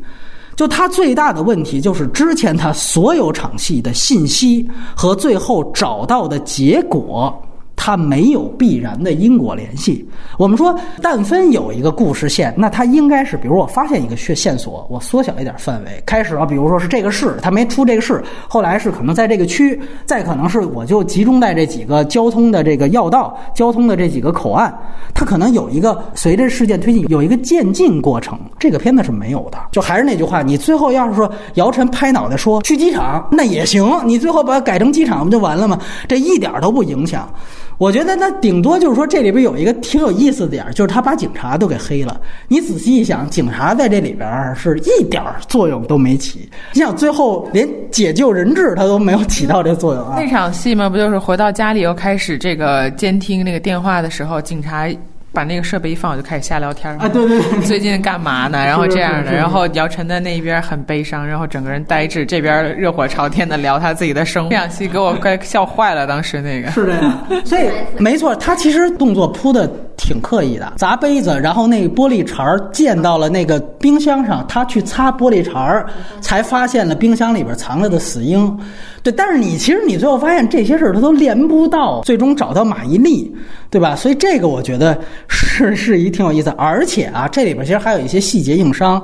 就是他在这里边改编的时候，你注意一个细节，他加了这姚晨用手机有一个监控家里边这个卧室，就是他在开车的时候，他能通过手机实时的看到家里边马伊琍怎么呵护自己的孩子。他有那么一幕，就是在他开场开车的时候，除了那儿放一导航的手机，旁边还有一个这个监控的手机，就跟那个我说幼儿园现在全面都有监控啊，红黄蓝之后都有监控一样。就这个东西你加的也没什么意义，就是因为大家想，如果那个姚晨要有这监控的话，那你最后孩子丢了。你第一反应肯定是我先去回看这监控，我起码想找找这蛛丝马迹，包括你是怎么监督的。我就问你，你有这监控，你要不然体现就是说我有这东西，孩子都丢了，你可想而知这高科技对这事根本没影响，你也没铺，你最后其实是没提这事儿了。那你为什么要加这个东西？包括我很好奇啊，就是说我不因为我不知道这种监控手段，可能翠屏是不是比我更了解一些？就是他是不是只能看一间屋子？那按说你你其实所所有屋子应该说你要一安你就都能安。那如果你都能安这种监控，什么藏死婴这种事儿就不可能发生啊。所以它这个东西你一细推敲吧，它整个的悬疑线是一塌糊涂的，几乎就是说不清楚的。啊，所以我觉得这个其实是挺有问题，这算是一刨坑不管田。你要没这能力，你说韩韩国版没这东西，我中国版我得体现一下我牛逼。那那你就写好点儿，你写完整点儿，对吧？然后另外一个呢，就是刚才提到一分为二的摄影细节，我觉得确实就对比什么相爱相亲，我觉得这篇的摄影都是相相当好的。但是对比那个吕月他自己之前的，就我觉得，因为这里他面临一个问题，就你比如说姚晨，就是他为什么要了马伊琍，就是因为说开始孩子哭，结果他那边正跟那个大妈谈呢，那边不哭了。但是他那场戏你会注意到，他出来之后，点心给姚晨，他背后啊，厨房窗户是大白天儿。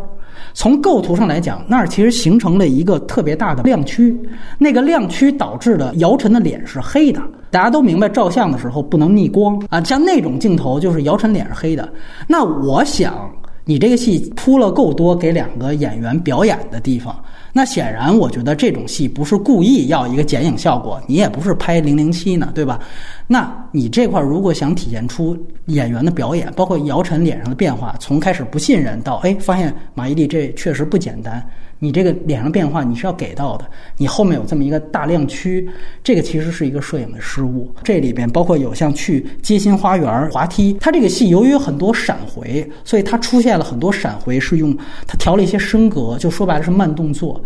它这里升格有好多的镜头，它其实有挺严重的拖尾现象。这个其实都是说导演在使用数字摄影机的时候。不太讲究所导致的，就是他原来使胶片的时候，这些事儿都能迎刃而解。我们就是说到底，跟之前屡次批评李冰冰那后来转数字，包括像《相爱相亲》是一样的，还是有一定遗憾。就是在吕月的层面，就还是跟谁比？我觉得最好的去展现纯自然光，或者说假作自然光的，应该还是无爱可诉。我最近看的就是萨金瑟夫，这一点你就能看出，像萨金瑟夫这样导演。和我们国内的这样做家庭伦理的这个题材的差距，那个我觉得是一个最好的一个标准，大家可以去看，就不是现实主义题材，就一定是这种黑不溜秋的那个，我镜头晃两下，我这就现实主义了。萨金斯夫片子从来都是非常的推拉摇移，非常传统，那个更现实主义。所以大家对现实主义千万不是说越糙越纪实，越纪录片越不讲究叫现实主义。这个是中国现在最肤浅的对于现实主义的理解，绝对不是这样。所以我觉得他这摄影上其实对于吕越自己还有点退步，包括它里边有些后期配音。刚才那个翠萍提到了那个两个演员表演问题，我觉得这里边金马最后一个都没提。我觉得有一个地儿也挺坑的，就是他有些时候那后。后期配音，就尤其是在那个外景，就包括他给朱敏，就他第一次给那个女性讲，找的说你也是女人，你怎么这样对我？然后姚晨呀特别高高在上的就说哈，我也对你表示同情，但是怎样怎样。他说那段话的时候，他完全是后期配音上去的，你感觉跟那个整个环境音比较不协调的。国内好多电影都有这样的问题，我们老讲网大质感，什么叫网大质感？这种就是有点不太讲究，就是大部分的我们说电影节的电影。做的都会非常非常的好，好莱坞电影也是，包括呃小南刚才提到，就是这种类型片痕迹也是。你比如说，我提一点，在韩版里我觉得没问题，就是唱歌找到那个大妈，你记得吗？就是那保姆一唱歌，孩子就睡着，然后他记住这个歌声了，就他到医院正不知道干嘛的时候，听到那大妈唱起来了，哎，他一下子找到那大妈，然后问出话来了。这个事儿在韩版里我觉得没问题，但是在中国版里边。其实大家仔细想想，这个其实是一个类型片的写法。侦探片这么写，就是我操，原来比如说怎么查出卧底的，对吧？你就跟那个《洛城机密》似的，我最后凯云史贝西临死之前，我故意给那谁漏一句话，然后他恰巧用了那句话，啪一下子我找到你家就是卧底。这其实是一犯罪片写法。你这片呢，如果我们把它当做现实主义片的衡量，这个东西就有点太。狗血了，或者太戏剧化了。而且我我必须铺垫，就跟刚才翠萍提到那个马伊琍哭的那场戏一样，我觉得这里有一特别大的不一样，就是因为原版有一个语言梗。他原版唱那首摇篮曲是中国的什么民歌，歌曲的曲调什么的还能让人家觉得有差异化。你这里边你看他哼的那歌是调不是调的，也不是哪儿引用的，就瞎哼的，你感觉也没什么催眠效果。这个，所以我觉得你在中国改编的时候，你就应该把这个东西删掉。我觉得这个他想的不好。还有特别典型就是发现死婴这事儿。首先，死婴藏在冰箱里，原版也是藏在哪儿哪儿哪儿，这个东西也是一个类型化的东西，我就不揪这个事情了。就主要是发现这一刹那大家的反应。你看，在中国版里边，那警察一转身，然后他那个转身是一他调了升格，缓慢的转身，这就完全都是类型片的写法，就是这整个这整个这个拍法都不是现实主义套路，所以。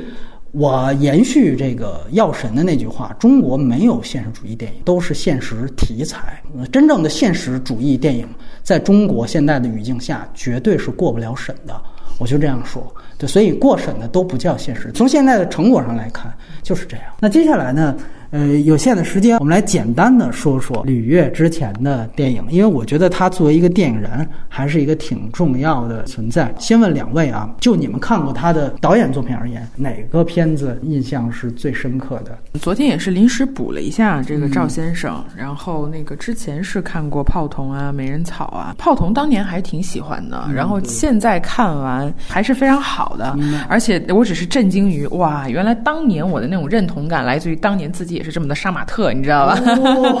那如果以现在的阅历来讲，是赵先生。对，赵先生是我昨天的快乐源泉。我觉得首先就是李月是一个非常诚实的导演。就是他在写人物这块，他很诚实的展现了一个人所有他心理层面的复杂性。嗯，你其实有说到一点自然光，他算作大师的，我觉得也是出于他对于这个人物的判断，他就是想把这个人物所有的层面，就是他能展现出来都展现出来，所以他会用最自然的方式吧。我我我当时觉得应该是有这么一个心理逻辑在的，因为你看那个赵先生里面。然后就是跟原配，然后在一个夜晚家里对峙，跟情人，在情人的那种年轻当时的情况下，一个年轻的那个女孩所住住的房子里那种这个非常风骚的 这个调情的那个氛围，然后包括最后又又在餐馆然后当也是当时的社会的这个情境下，当时那个老婆要下岗了嘛，选了这么一个餐馆，穿穿着是她穿了那样的一个 这个这个像去参加别人婚礼。的那样一个装束，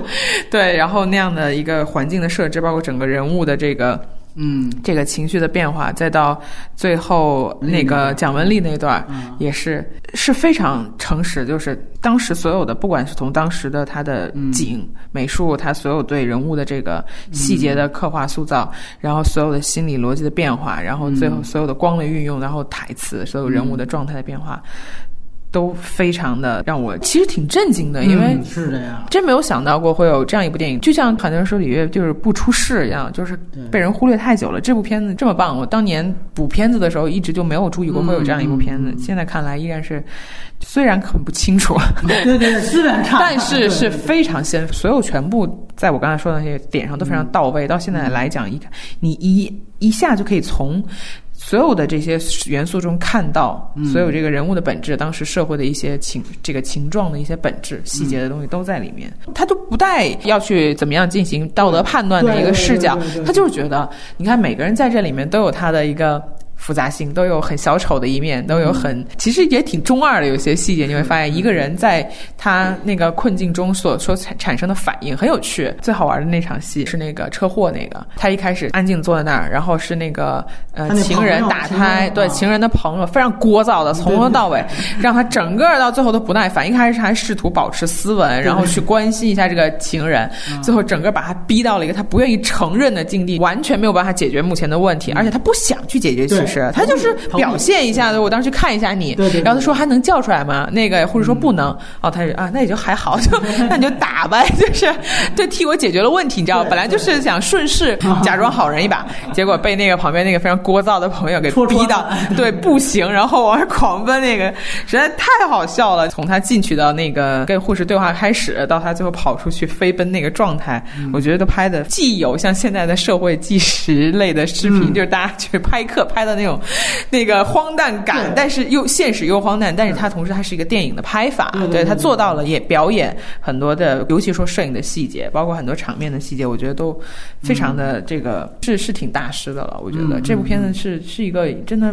被遗忘的挺大师之作吧，我觉得可以是这么说。对，就是如果四九年之后我们定义整个新中国国产片的十佳，赵先生会出现在我的十佳里面，认定这个电影是这样的一个高度。同意，我现在把它加进啊，是吧？对，如果你搜一下这个资源，出现最多的标签是禁片儿。说这片子是新中国十大禁片儿，他为什么被禁啊？我跟你说，这里边有两点：一来就是，呃，经常看这个日本爱情动作片的可能会熟悉其中一个标签，叫做“贝德”这个词。就这个电影呢，其实当时是被打到了一个贝德的标签，说这是一个贝德的电影。这次做这节目，我复看了一遍，我确实觉得他这点也确实挺强的，就是他其实是把跟正式对峙的戏拍的最焦虑。然后把这个跟情人对峙的戏呢拍的一半一半，就是也有调情和浪漫的一点，但是最后也转为焦虑。最欢快的、最浪漫的是一夜情那个段落，也就是说，你想想看，这个从道德标准来看，就是按说你跟正式解决，这应该是家庭最和睦。他把这个拍的最丑陋，然后把一夜情最应该是值得批判的东西，按照主流价值观、道德价值观，他拍的最棒，拍的最浪漫。我那段拍的就是他们从那个地下通道交谊舞那场戏，然后他做了一个平行剪辑去剪辑他们两个吃饭那场戏，我太浪漫了，我觉得那个做的特别好。所以就包括把蒋雯丽那种我已经走了，我又回来，两个人一点不猥琐。这上一期聊张艺谋，我说他把《十面埋伏》好多爱情戏段落能拍特别猥琐。吕越的本事是他能把一个一夜情的段落拍特别浪漫，这个我觉得是相当厉害的一件事情。然后我必须提到，这个是竖屏的，在我看来，竖屏作为一个编剧的一个巅峰之作，就是那个年代，当上个世纪九十年代，整个华语剧两大编剧嘛，一个是芦苇。一个是竖屏，芦苇是写《霸王别姬》和《活着》，竖屏是写《鬼子来了》《让子弹飞》和《无人区》的，包括有话好好说，有话好好说，他跟等于算是这个吕越建立的合作。但是这个电影赵先生的本子，我觉得是可以和这个《鬼子来了》并列的一个本子，非常的棒。其实大家注意一下，为什么我刚才提到这种焦虑感和悬疑感？就是你看第一场戏，他跟他正式对峙，他其实你别看都是在家里边，他在家里边他都用推焦。就是在说到呃紧张的时候，他一下子会推到这个主人公脸上。这个一般在内景的时候，摄影很少用这个，因为本来就够近了，你你没必要去做推焦。但是他会用这种细小的摄影的方法去做这样一个对峙和焦虑感的制造。可是到一夜情段落拍的又如此的唯美，就这个其实是他做的一个非常牛逼的一件事情。就是竖屏的这两个本子。呃，这个鬼子来了和这个赵先生绝对是离经叛道。中国到现在到二零一八年，这片子依然没有过时，是在于。中国到现在就是国民就好捉奸和捉汉奸这两件事情。鬼子来了反了捉汉奸，这个电影反了捉奸。我觉得这两大离经叛道，就竖屏这一辈子可以不用干别的了。然后通过跟吕越的这样的一个非常完满的摄影的配合，他除了讲了一个什么正室不如小三儿，是吧？小三儿不如那个一夜情的，其实是一个中年男人的一个心路过程。但是其实与此同时，他铺了这个人物非常强的一个现实感，就是你在讲那样一个环境当中，当时属于中国经济变革时期，算是学中医药研究的一个老师，但是最后因为经济不景气，他要去给人家去做这个按摩，而且他故意营造了一个，就是他开始出入一个大饭店，然后西装革领，对，但其实直接给到在房间里镜头是替人家按摩，就他一下子把这个男人背后的这样的一个阶层的反差给体现出来，所以。其实他的电影一直在讲阶层落差嘛，然后通过这个东西，他也不是说就给他找这理由，他也并没有。你看，啊，你要说他贝德吧，你从快感上来讲是有这样的东西，但其实从人物来讲，他最后被撞成植物人了。你说，如果我们的审查如果能开明一点，这个从这个整个文本上也给了他一个报应的东西，对不对？所以，因而且就是因为他要逃避这个问题，所以导致他自己被撞了，你赖不着别人。所以，我觉得这其实你要稍微审查眼光开放一点，这个我觉得也没有问题。于是乎，我们其实去看到了这样的一个人物，他在那个时候的整个的焦虑是有很大的原因的，就是他在现实层面没有任何爱情的这样的一个夫妻生活，也没有性生活。他那段我觉得完成超好，就他的上海老婆还试图去给他应该是手淫，其实试图还给他挽回一点的这个性的方面，两个人找回一点，但是他其实根本厌恶这个事情的。你就两个人早就不爱了，就是非常丑陋的夫妻关系，其实是。所以我觉得这个营造的已经非常非常真实的，中国之前没有，其实之后也没有，这个其实才是最遗憾的一个地方，以至于你到现在看。我操，赵先生这片子仍然如此先锋，而且我们的国民的这种道德的这种审判啊，一点没变。你现在这片子要是十一档上映，一堆人骂，这绝对三观不正，这是肯定一件事情。就还是捉汉奸捉奸这件事，所以《鬼子来了》还是没有掉他的影史地位。赵先生一样。然后，其实我第一遍看的时候，包括这次看，我也加深，他有另外一层意思，是你可以开的一个脑洞。而且我觉得，甚至不是脑洞，你结合树平他后来编什么《让子弹飞》，他跟姜文搞的那些，大家想想，我觉得这。里面还有一层政治隐喻，正式小三儿和一夜情对象，你其实可以有一个对应。我们这么想，你把赵先生当成赵家人，然后你正式小三儿跟一夜情对象对应为国企、民企和外企，你也能立刻明白，他一上来的一场戏，他铺的一个环境是。这个正式去捉奸，然后这个时候他出租车里面，他给你的这样的一个背景音是股市当时崩盘，那个时期正好是处于就我们说啊朱镕基时期国退民进的时代，这就是现在成为了一个伤痕电影的一个来头的下岗潮。那个时候，他正好是下岗潮的那个时期。这个电影其实是第一部真正的切实去反映下岗潮这个问题那样一个大时代伤痕的电影。吕越，我们待会儿可能会谈到他的《美人草》和小说，他其实一直都是一个时代伤痕的记录者。而我觉得赵先生是一个最好的管中窥豹和以小见大的一个电影，就是在这儿。其实赵先生这个人，他何尝不是整个这个？国家的一个代言的符号，大家去想一想，正式他铺的一个正式的背景是，他是一个国企的员工，他现在要面临下岗，也就是说，她跟丈夫的这个激情早就没有了。但是她的优势在哪儿？她名分是最正的，而民企呢，其实是最有活力的。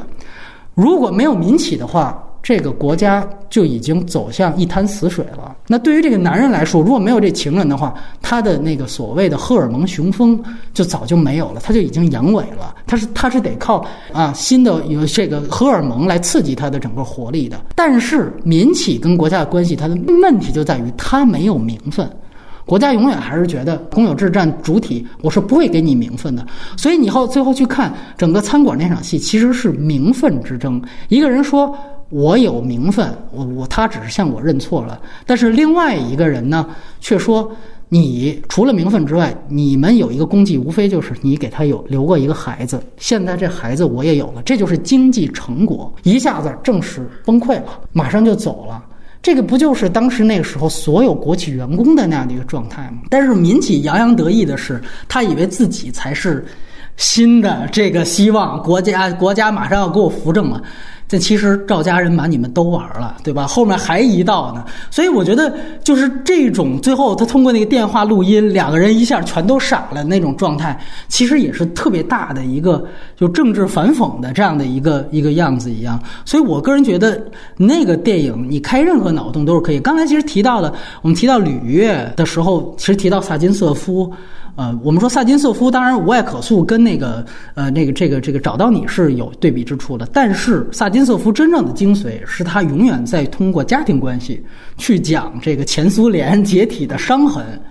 这个以小见大，其实反倒履约在赵先生里面，我觉得是完成了。就再我再强调一遍，这个后来，所以竖屏后来去做了什么让子弹飞啊，什么之类那种有更明显的这种啊，我去影射这个政治的这样的春秋笔法的东西，我觉得在赵先生里反倒他是最朴实，但同时也是对位最准的。所以我非常希望，无论你作为一个个人角度，我只希望看一个个人情感的故事，还是哎，我希望看到这种时代的符号的东西，我都推荐你去看赵先生。对，所以这我觉得是非常了不起的一个电影，所以这也是为什么我一定要去谈吕越。他作为一个导演，我觉得都是有点确实被低估的一个感觉。我不知道像美人草、炮筒来，美人草我忘差不多了。啊对炮筒昨天重看了一遍，哦还真的觉得挺有趣的。就是嗯因为当年看的时候，你会被情绪打动，然后那个因为当年大家都是那么杀马特嘛，嗯那个我们作为一代一个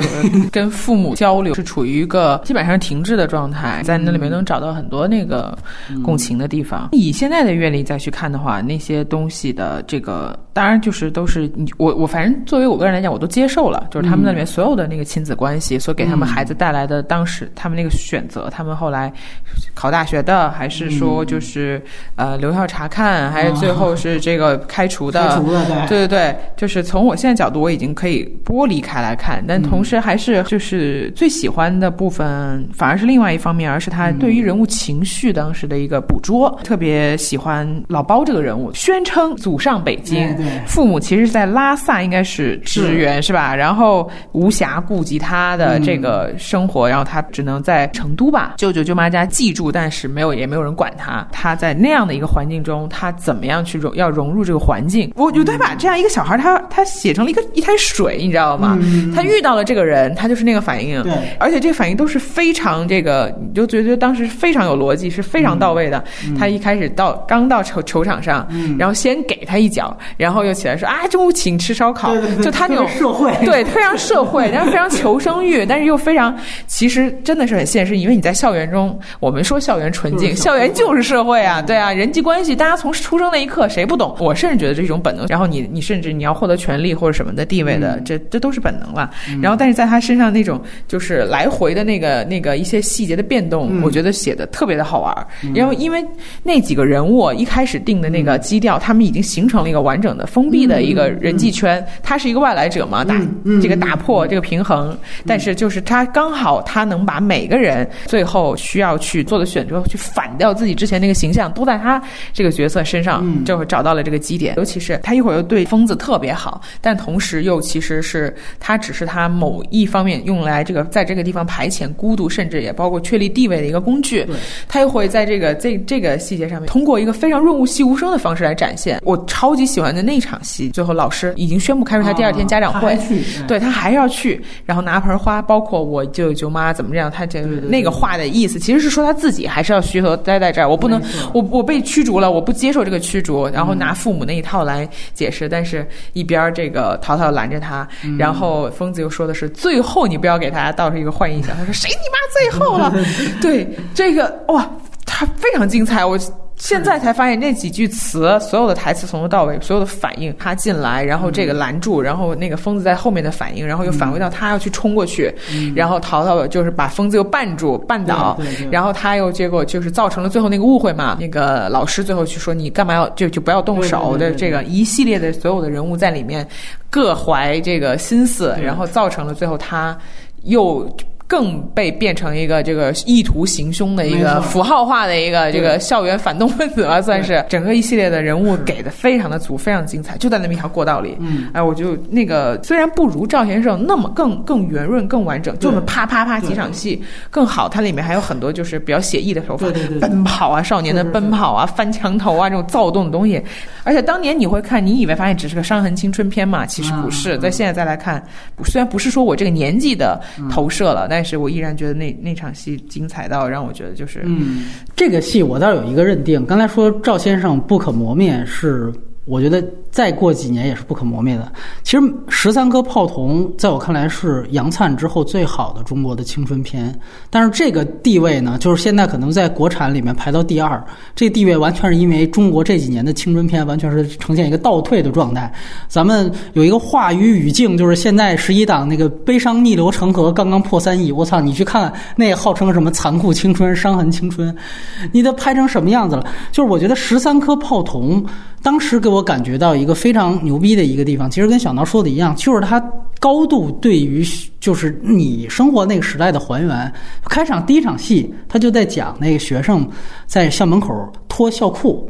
然后换那个自己穿的裤子，然后就走出去，然后另外一拨人在穿校裤，然后穿着校裤再进来，非常狼狈又非常赶时间的那样一个做法。就这个细节在。后面其他所有的青春片里都没有，就这个细节就能让他继续排在一个前三的位置。就是我们的创作者从来不是说我真正去看看，或者你真正回想一下你在校园里面干什么，我觉得都没有这样的东西。包括就是那种非常真实的那种写实感。刚才小囊提到那场戏为什么好，就提到包京生他已经被开除了，然后他又找回来，觉得自己还还能回来一样。他在说的就是那个时候孩子不计后果，所以。所以，所有的事情，所有最后孩子意识到问题，它是有滞后性的。没有任何一个国产电影能把这种滞后性拍出来。就这种滞后性像什么？就是你手破了。手被扎了一下，可能你心疼得过那么几秒。所有的青春片假，就包括《悲伤逆流》成河傻逼就在于，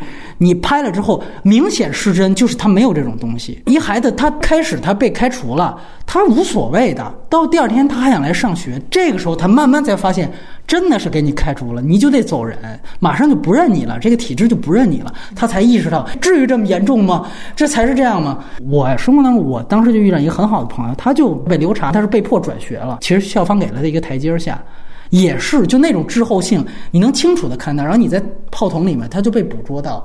就这种东西，你操！你现在青春没有。按说这种东西其实是类型青春片也应该有东西，因为它和类型元素不冲突。说句实话，十三个炮筒啊，它这个文本还是不够好。因为最后大家想想看，他要的一个效果就是这个体制怎么把包京生这个人逼成了一个最后真的去行凶了，对吧？他有一个呃劫持人质的戏，这个整个的人物脉络和过程是孤岭街少年杀人事件的脉络。那你跟台湾那个真的没法比，那那确实是差的挺远的。所以所以我不能说它是一个就完成度特牛逼的一个一个作品，嗯，包括呢，它这里面。我觉得那个时候可能也是刚刚那种数字刚刚出来，他可能第一次想使用这种所谓不太讲究的这种手法。我觉得他整个在摄影上也算是他前期的作品里面不太讲究的一个片子。他那有点就一摇就就感觉纪实感了。现在看其实挺粗制滥造的那种感觉，但是就是因为他捕捉到了这种学校和青春里面的真实感。补充刚才一句，就我还是那句话，中国现在没有现实主义片子，但是曾经有，就是吕越拍的这两部，赵先生跟。这个十三个炮筒，然后他们都没有过审，这两片子全都没有过审，全都被禁了，全都是地下电影。所以你就可想而知，说白了，你如果真正去看他们文本，没有哪个张着口骂政府，没有都没有，他就觉得是不是你这里边啊，对于这个学生的表现不够正面什么的。确实，它里面呈现出来的所有的状态，你可以把每一个人物带进去，脑补他的家庭背景，包括这里面女主角她的爸爸其实是厂院的一个保安嘛。那个时候厂院体制解体，所以我觉得吕越是特别先锋的。你看这两年，从八月开始，从《黑树有什么》到那个《暴雪将至》，才开始有这种对于厂院体制和下岗潮的反思。但其实吕越在九十年代啊和十年前、十几年前，他就已经在做了。所以这是真正的一点零时代的厂院电影啊。他也讲了厂院体制的解体对于这群孩子的影响。这个其实，所以我说吕吕越他在整个时代观察上是非常先锋的。啊，就遗憾就是在于他可能太先锋了，以至于那个时候没有引起大家注意。然后这次我看到另外一个说个小的特点，我不知道小挠有没有这个感觉，就是我看那个女二号猪猪，我一上来我一看，我操，这是张子枫吧？这是后来查不太可能，这是十几年前的片子，那个角色超像张子枫，以至于后来我觉得张子枫在演什么李雷、韩梅梅和那个快歌他的这些校园扮相的时候，我觉得一定参考了《十三颗炮筒》里面的扮相。我觉得这个炮筒。童也确实影响了后来很多过审视成为爆款的一些青春片的影。你就包括哪怕像那年我看 First 戏的那个《我心雀跃》。我觉得它里边好多配角的人物状态，炮筒的影响还在继续，就是因为我们后来再没有好的这个国产的青春片《美人草》。其实我觉得《美人草》是一个典型的文革电影啊，文革伤痕。反倒这是他五部长片里面。为数不多过审的一部，也是最有名的一部，因为是舒淇跟刘烨演的。大家那个讲《江湖儿女》的时候，老拿一个噱头说那是贾樟柯宇宙，觉得好像这个贾樟柯导演就特了不起一样。其实你只是你可能只看过贾樟柯的而已。你看任何，哪怕你看吕越，你会发现每个这样作者性强的导演都有自己的宇宙，他们都能连起来。《美人草》里面，他是讲知青在云南这个支边的故事，然后最后爱情失败了。然后最后，她还是就舒淇还是嫁给了一个原配，就跟她青梅竹马的人过的那个夫妻关系就非常非常不幸。你就想象成他就是赵先生里面，好像那个原配和那个赵先生他们的前史，《美人草》完全可以当做赵先生的前传去看。而且你注意到赵先生里面，那个原配跟他讲上海话，他其实一口普通话，甚至是北京话。你感觉他俩可能也是因为时代的缘故才走到一起，其实非常像那个美人草的那种感觉。他解释了好像为什么赵先生那个里面婚姻是不幸福的，因为那根本就没有爱情。那个赵先生里面可能还有一个孩子，你可以想象那个孩子因为父母可能有一方要下岗了。可能最后那孩子身上发生的事儿，就是十三颗炮筒里边可能出现的故事，所以你要连宇宙，吕越也有自己的宇宙。而且连得非常紧密。待会儿我们有机会说小说，小说王志文跟王彤那一段，其实也可以被理解为赵先生里面赵先生跟情人的那一段的前史到底发生了什么？因为小说里面王志文演的也是老师，也是老师，然后也面临着当老师已经不挣钱了，然后去下海。他其实一直都在讲哦，这个随着时代的变化。阶层身份的变化，最后导致了各种各样的问题，归结可能最后归结到情感问题上。他其实他片子确实都出现三角恋，呃，美人草是三角恋，只是我觉得美人草三角恋可能相对狗血和传统一些，所以呢，可能那个片子确实在评价上不太高。而且另外一个，我觉得那个片子由于他想可能做一些类型片的东西，呃，他把一些那种三角恋的这种感情的东西做的过于的电视剧，说白了。包括有一些那种就是相对不太高明的模仿，比如他讲舒淇最后要有机会跟那个刘烨破镜重圆的，他已经过了几年了，然后刘烨已经成了一个特有名的大画家，刘烨已经约他见面了，然后他穿了一身特别好看的裙子去见他，那意思交代他跟他私奔，然后他从出租车下来也是大雨瓢泼，这时候前面一辆大卡车过去，泥水溅到他裙子身上了，然后把他裙子脏了，弄脏了之后他想了想就回去了。就没见。按说这个情节是挺好的，可是你总感觉这前后的整个的脉络特别像《廊桥遗梦》，就包括我嫁的其实是一个那种有点没文化的那么一个人。其实这段你截到这儿特别好，但是他中间又扯了那个原配又怎么最后得绝症了，然后又，所以我觉得最后其实整个的那个细节编排问题挺大的。但是《美人草》我特别喜欢的一点就是。那个电影是他自然主义打光的一个高峰，就是我觉得从来我没有见过一个国产电影当中，就几乎完全是自然光和动机光源能够把人拍的这么美。你像舒淇和刘烨那时候还又年轻十几岁，那你脑补一下，那真的是非常美的两个人，尤其是舒淇。文革时期大家又不怎么化妆，把那种天然去雕饰，那个时候人天然去雕饰，我这电影也是天然去雕饰的方法，我那个真的太棒了，就是。所以我觉得那个电影其实最终你可以把它当做一个摄影的一个教科书去看，那相当了不起。所以我觉得那个片子在整个美学上那是非常非常棒的。对我甚至觉得它比长镜后来给那个张艺谋啊什么什冯小刚长镜的好多片子还要出色。但是其实他所有的片子里面口碑最高的是小说，小说其实也是他整个实验性最强的一个电影。那个电影呢，包括王朔、阿成还有余华。这些牛逼的作家在里面都是有整个客串的。它其实特别简单的一个结构是，其中那个女主角她是牵头开笔会，就是揪一帮作家就在一个招待所开笔会。然后本身它一半的内容是在讲笔会的那个记录的那个过程，就是整个是其实算是纪录片儿。他们那个笔会的一个主题就是什么是诗意，就讲什么是诗意。你看这多抽象主题，开场就是阿成啊，我操，侃侃而谈，中间王朔那段就操着那种惊骂啊，在那儿，操什么他妈诗意，傻逼似的。现在那帮就是王朔那劲儿，然后再加上大家都一块去谈，等于是作家很高屋建瓴的在那儿很装逼的去谈这么一个事情，然后同时他去讲给这些作家端茶送水的这个女孩儿，后半段讲这女孩儿，她在这招待所，作家一边开会一边碰见了他的老情人。就是王志文，等于后半段还有这么一个故事。其实他把等于这两部分素材捏合在一起，那个电影也是完成的非常辛苦。整个开会那素材可能九九年拍的，然后最后整个补拍完那个两个人感情那部分可能是零六年之前才拍。那片子拍的非常长时间，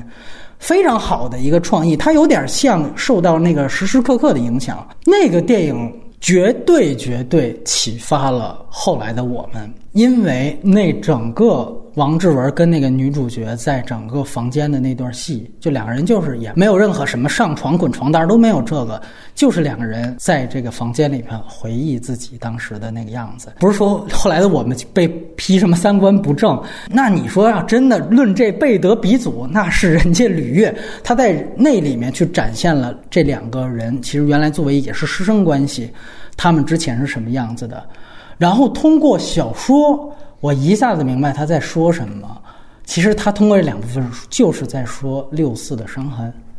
失忆的年代。他那个片子名字里也叫什么“失忆的逝去”。其实小说里面这帮小说家讲的这个所谓失忆的这个事儿，代指的是八十年代。就整个八十年代是什么样子，现在是什么样子。然后你会发现那些作家的嘴脸，我不知道是不是他摆拍的啊，是有意让这些作家说的。就大家最后聊着聊着，最后都聊到钱，就说：“哎呀，我现在明白了。”操，没什么失忆什么问题。我这写了这么多本书，我才明白，还是得赚钱。就大家都倒下哎，然后阿成也说，哎，钱确实咱们不能太视金钱如粪土，钱其实挺重要。什么？你会发现这一帮作家最后全都聊到钱这方面。然后在那一边，你会讲哦，原来王志文作为一个受女学生爱戴的这样一个老师，才貌双全一个老师，最后女学生再碰到他的时候，又发现老师也下海了啊，就去谈生意了。就是那种一下子就原来的老情人，他记着原来，因为它里面有一个细节交代，就是说这女孩是九三年毕业的。那你想想，她入学是八九年，就她那四年他们经历的那个东西，就完完全全这老师已经忘了啊！什么细节？你提醒提醒我。就是你会发现，这这就是讲的一批原来的知识分子从。阿成这一批老的知识分子，再到王志文演的这样的一个老师，作为一个知识分子，对于八十年代的所有精神全都遗忘掉了啊！当然，如果说这是那个导演吕岳引导阿成他们故意这样说，我也理解，啊，这等于他就配合了这么一个主题的完成。你包括王朔也说，哎，现在我感觉对物质的占有，这个其实是才能真正的让我满足啊，这种是全都大家全都在讨论这个东西。我所以，我我才觉得，就是你去环看吕岳的作品，《美人草》谈了文革的伤痕，文革后来的这个遗毒的影响，然后，呃，这个小说谈的其实八十年代那一场浩劫最后的影响。你再到赵先生讲的是下岗潮的影响，再到十三个炮筒真正对准未来的孩子讲的是场院体制解体对于时代的影响，吕岳才真的是这一个时代中国的一个观察者和记录人。你别看他只有寥寥的这么几个作品，可能我必须承认《美人草》完成的真的不够好，十三个炮筒讲道理完成的也不够好。但是只有他在完成这事儿，你知道吧？其他人都完成不了。小说也没有过审，小说很牛逼啊，就那个实验性非常强。就后来贾樟柯在那个电影完成不久，就拍了那个《二十四城记》。我们在聊贾樟柯那期说过，也是在找吕丽萍什么踏写真正的那个访谈的人物。但那个感觉真的没有让那个阿成他们假装去做这个事情特别。而那里边其实也有一个跟赵先生的互文，就是他在那里边讲这两个人最后。王志文跟这女主角到底有没有呃发生什么？然后他实际上是切到最后又切回到这个作家，让这些作家一个采访，哎，你们觉得这两个人最后是怎么样的？然后这些作家就根据自己的创作特点在那儿自己发挥。有些人觉得他们俩最后肯定没戏。王王朔说：“哎，什么事什肯定什么都没干，光他们在那儿后悔呢。”然后还有人说：“哎，我估计最后是一凶杀的结尾。”就你看这些作家自己在那儿脑补这结尾，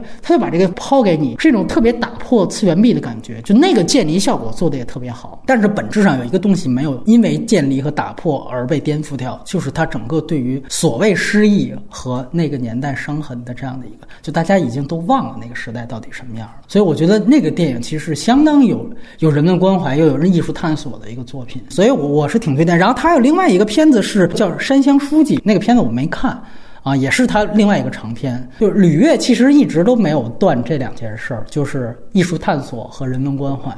我觉得他一直是有这样的企图，所以找到你啊，我严格来说，为什么给他五点五，也在这儿，就他在这里面其实是退步了，有点难过。我觉得吕越明明应该可以拍得更好，可能导演都需要吃饭。甚至我可以提一些细节，就是原来尤伦斯经常悄悄的几年前了放一些禁片儿，属于放之前得把大门反锁起来的。就是在这样放这样的片子里面，有的时候我经常能够在这个观众席里面看到吕越。你反倒你看不见那些知名的所谓独立导演，但吕越永远在。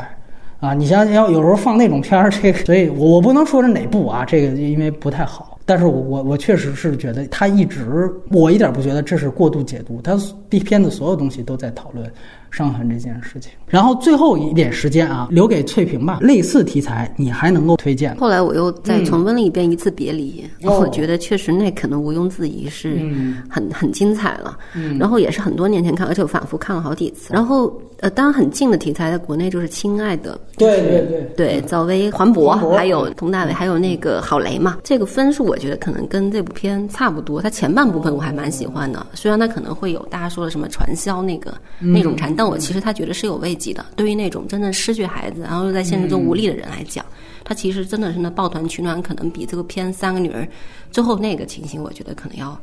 对我来讲上半段是非常吸引我的。对，但后面就有点走偏了。然后还有你刚刚提到的无爱可恕，我刚刚看了一下，我是应该是年初看的。对我当然给的打分是八分，我还是挺喜欢。而且他有部书叫《中毒的父母》。他讲的就是原生家庭里面对于这个孩子这种伤害的问题。我还重新把那本书看了一下，我觉得其实原来你父母的一些教育观念跟你成长中是有很多冲突的，就是对你所谓的妥协，或者说你当时受伤害的地方，后面是怎么慢慢自我去修复，或者说呃寻找的。对这块，我觉得那本书其实它不仅是就你我刚刚说到对苏联关系那些啊，前就是这种伤痕的问题，那个我没想那么深，但是我觉得从原生家庭角度来讲。他确实给了我很多那种反思吧，我觉得这个电影很有意思。对，大概是这些。对，因为我确实觉得最近我看到就是类似题材最好的就是《无爱不诉》，哪怕你在那个萨金瑟夫的片子里边比较，这好像都是重复他老路的那种。但这就像我们说《失之愈合》里边是这个小偷家族是不是重复他老路？但你拉出来跟别的片子比，我操，那就是已经碾压其他片子很很多了。其实确实就是这样。他那个片子，你你有有几个镜头，其他人根本拍不出来。你比如说讲那个父母在那吵架，那个镜头啪一摇，孩子在那哭，就这个镜头你就拍不出来，对吧？你包括这里面都有一个死婴的展示，那里面最后父母那个状态非常具体。而且我觉得，对，我们就抛去他的政治领域，你就看这个家庭关系。萨金索最高级的就是他没有设定那两个人新欢都特别不愉快，他没有讲这个事情。他讲的是新欢对他们都挺好，比如做爱做到一半，他自己就突然就搞不下去了，就就他就他就会有这种陷入焦虑的状态。这个其实就是来的东西的伤痕，对于家长，他就是忘掉，是过去。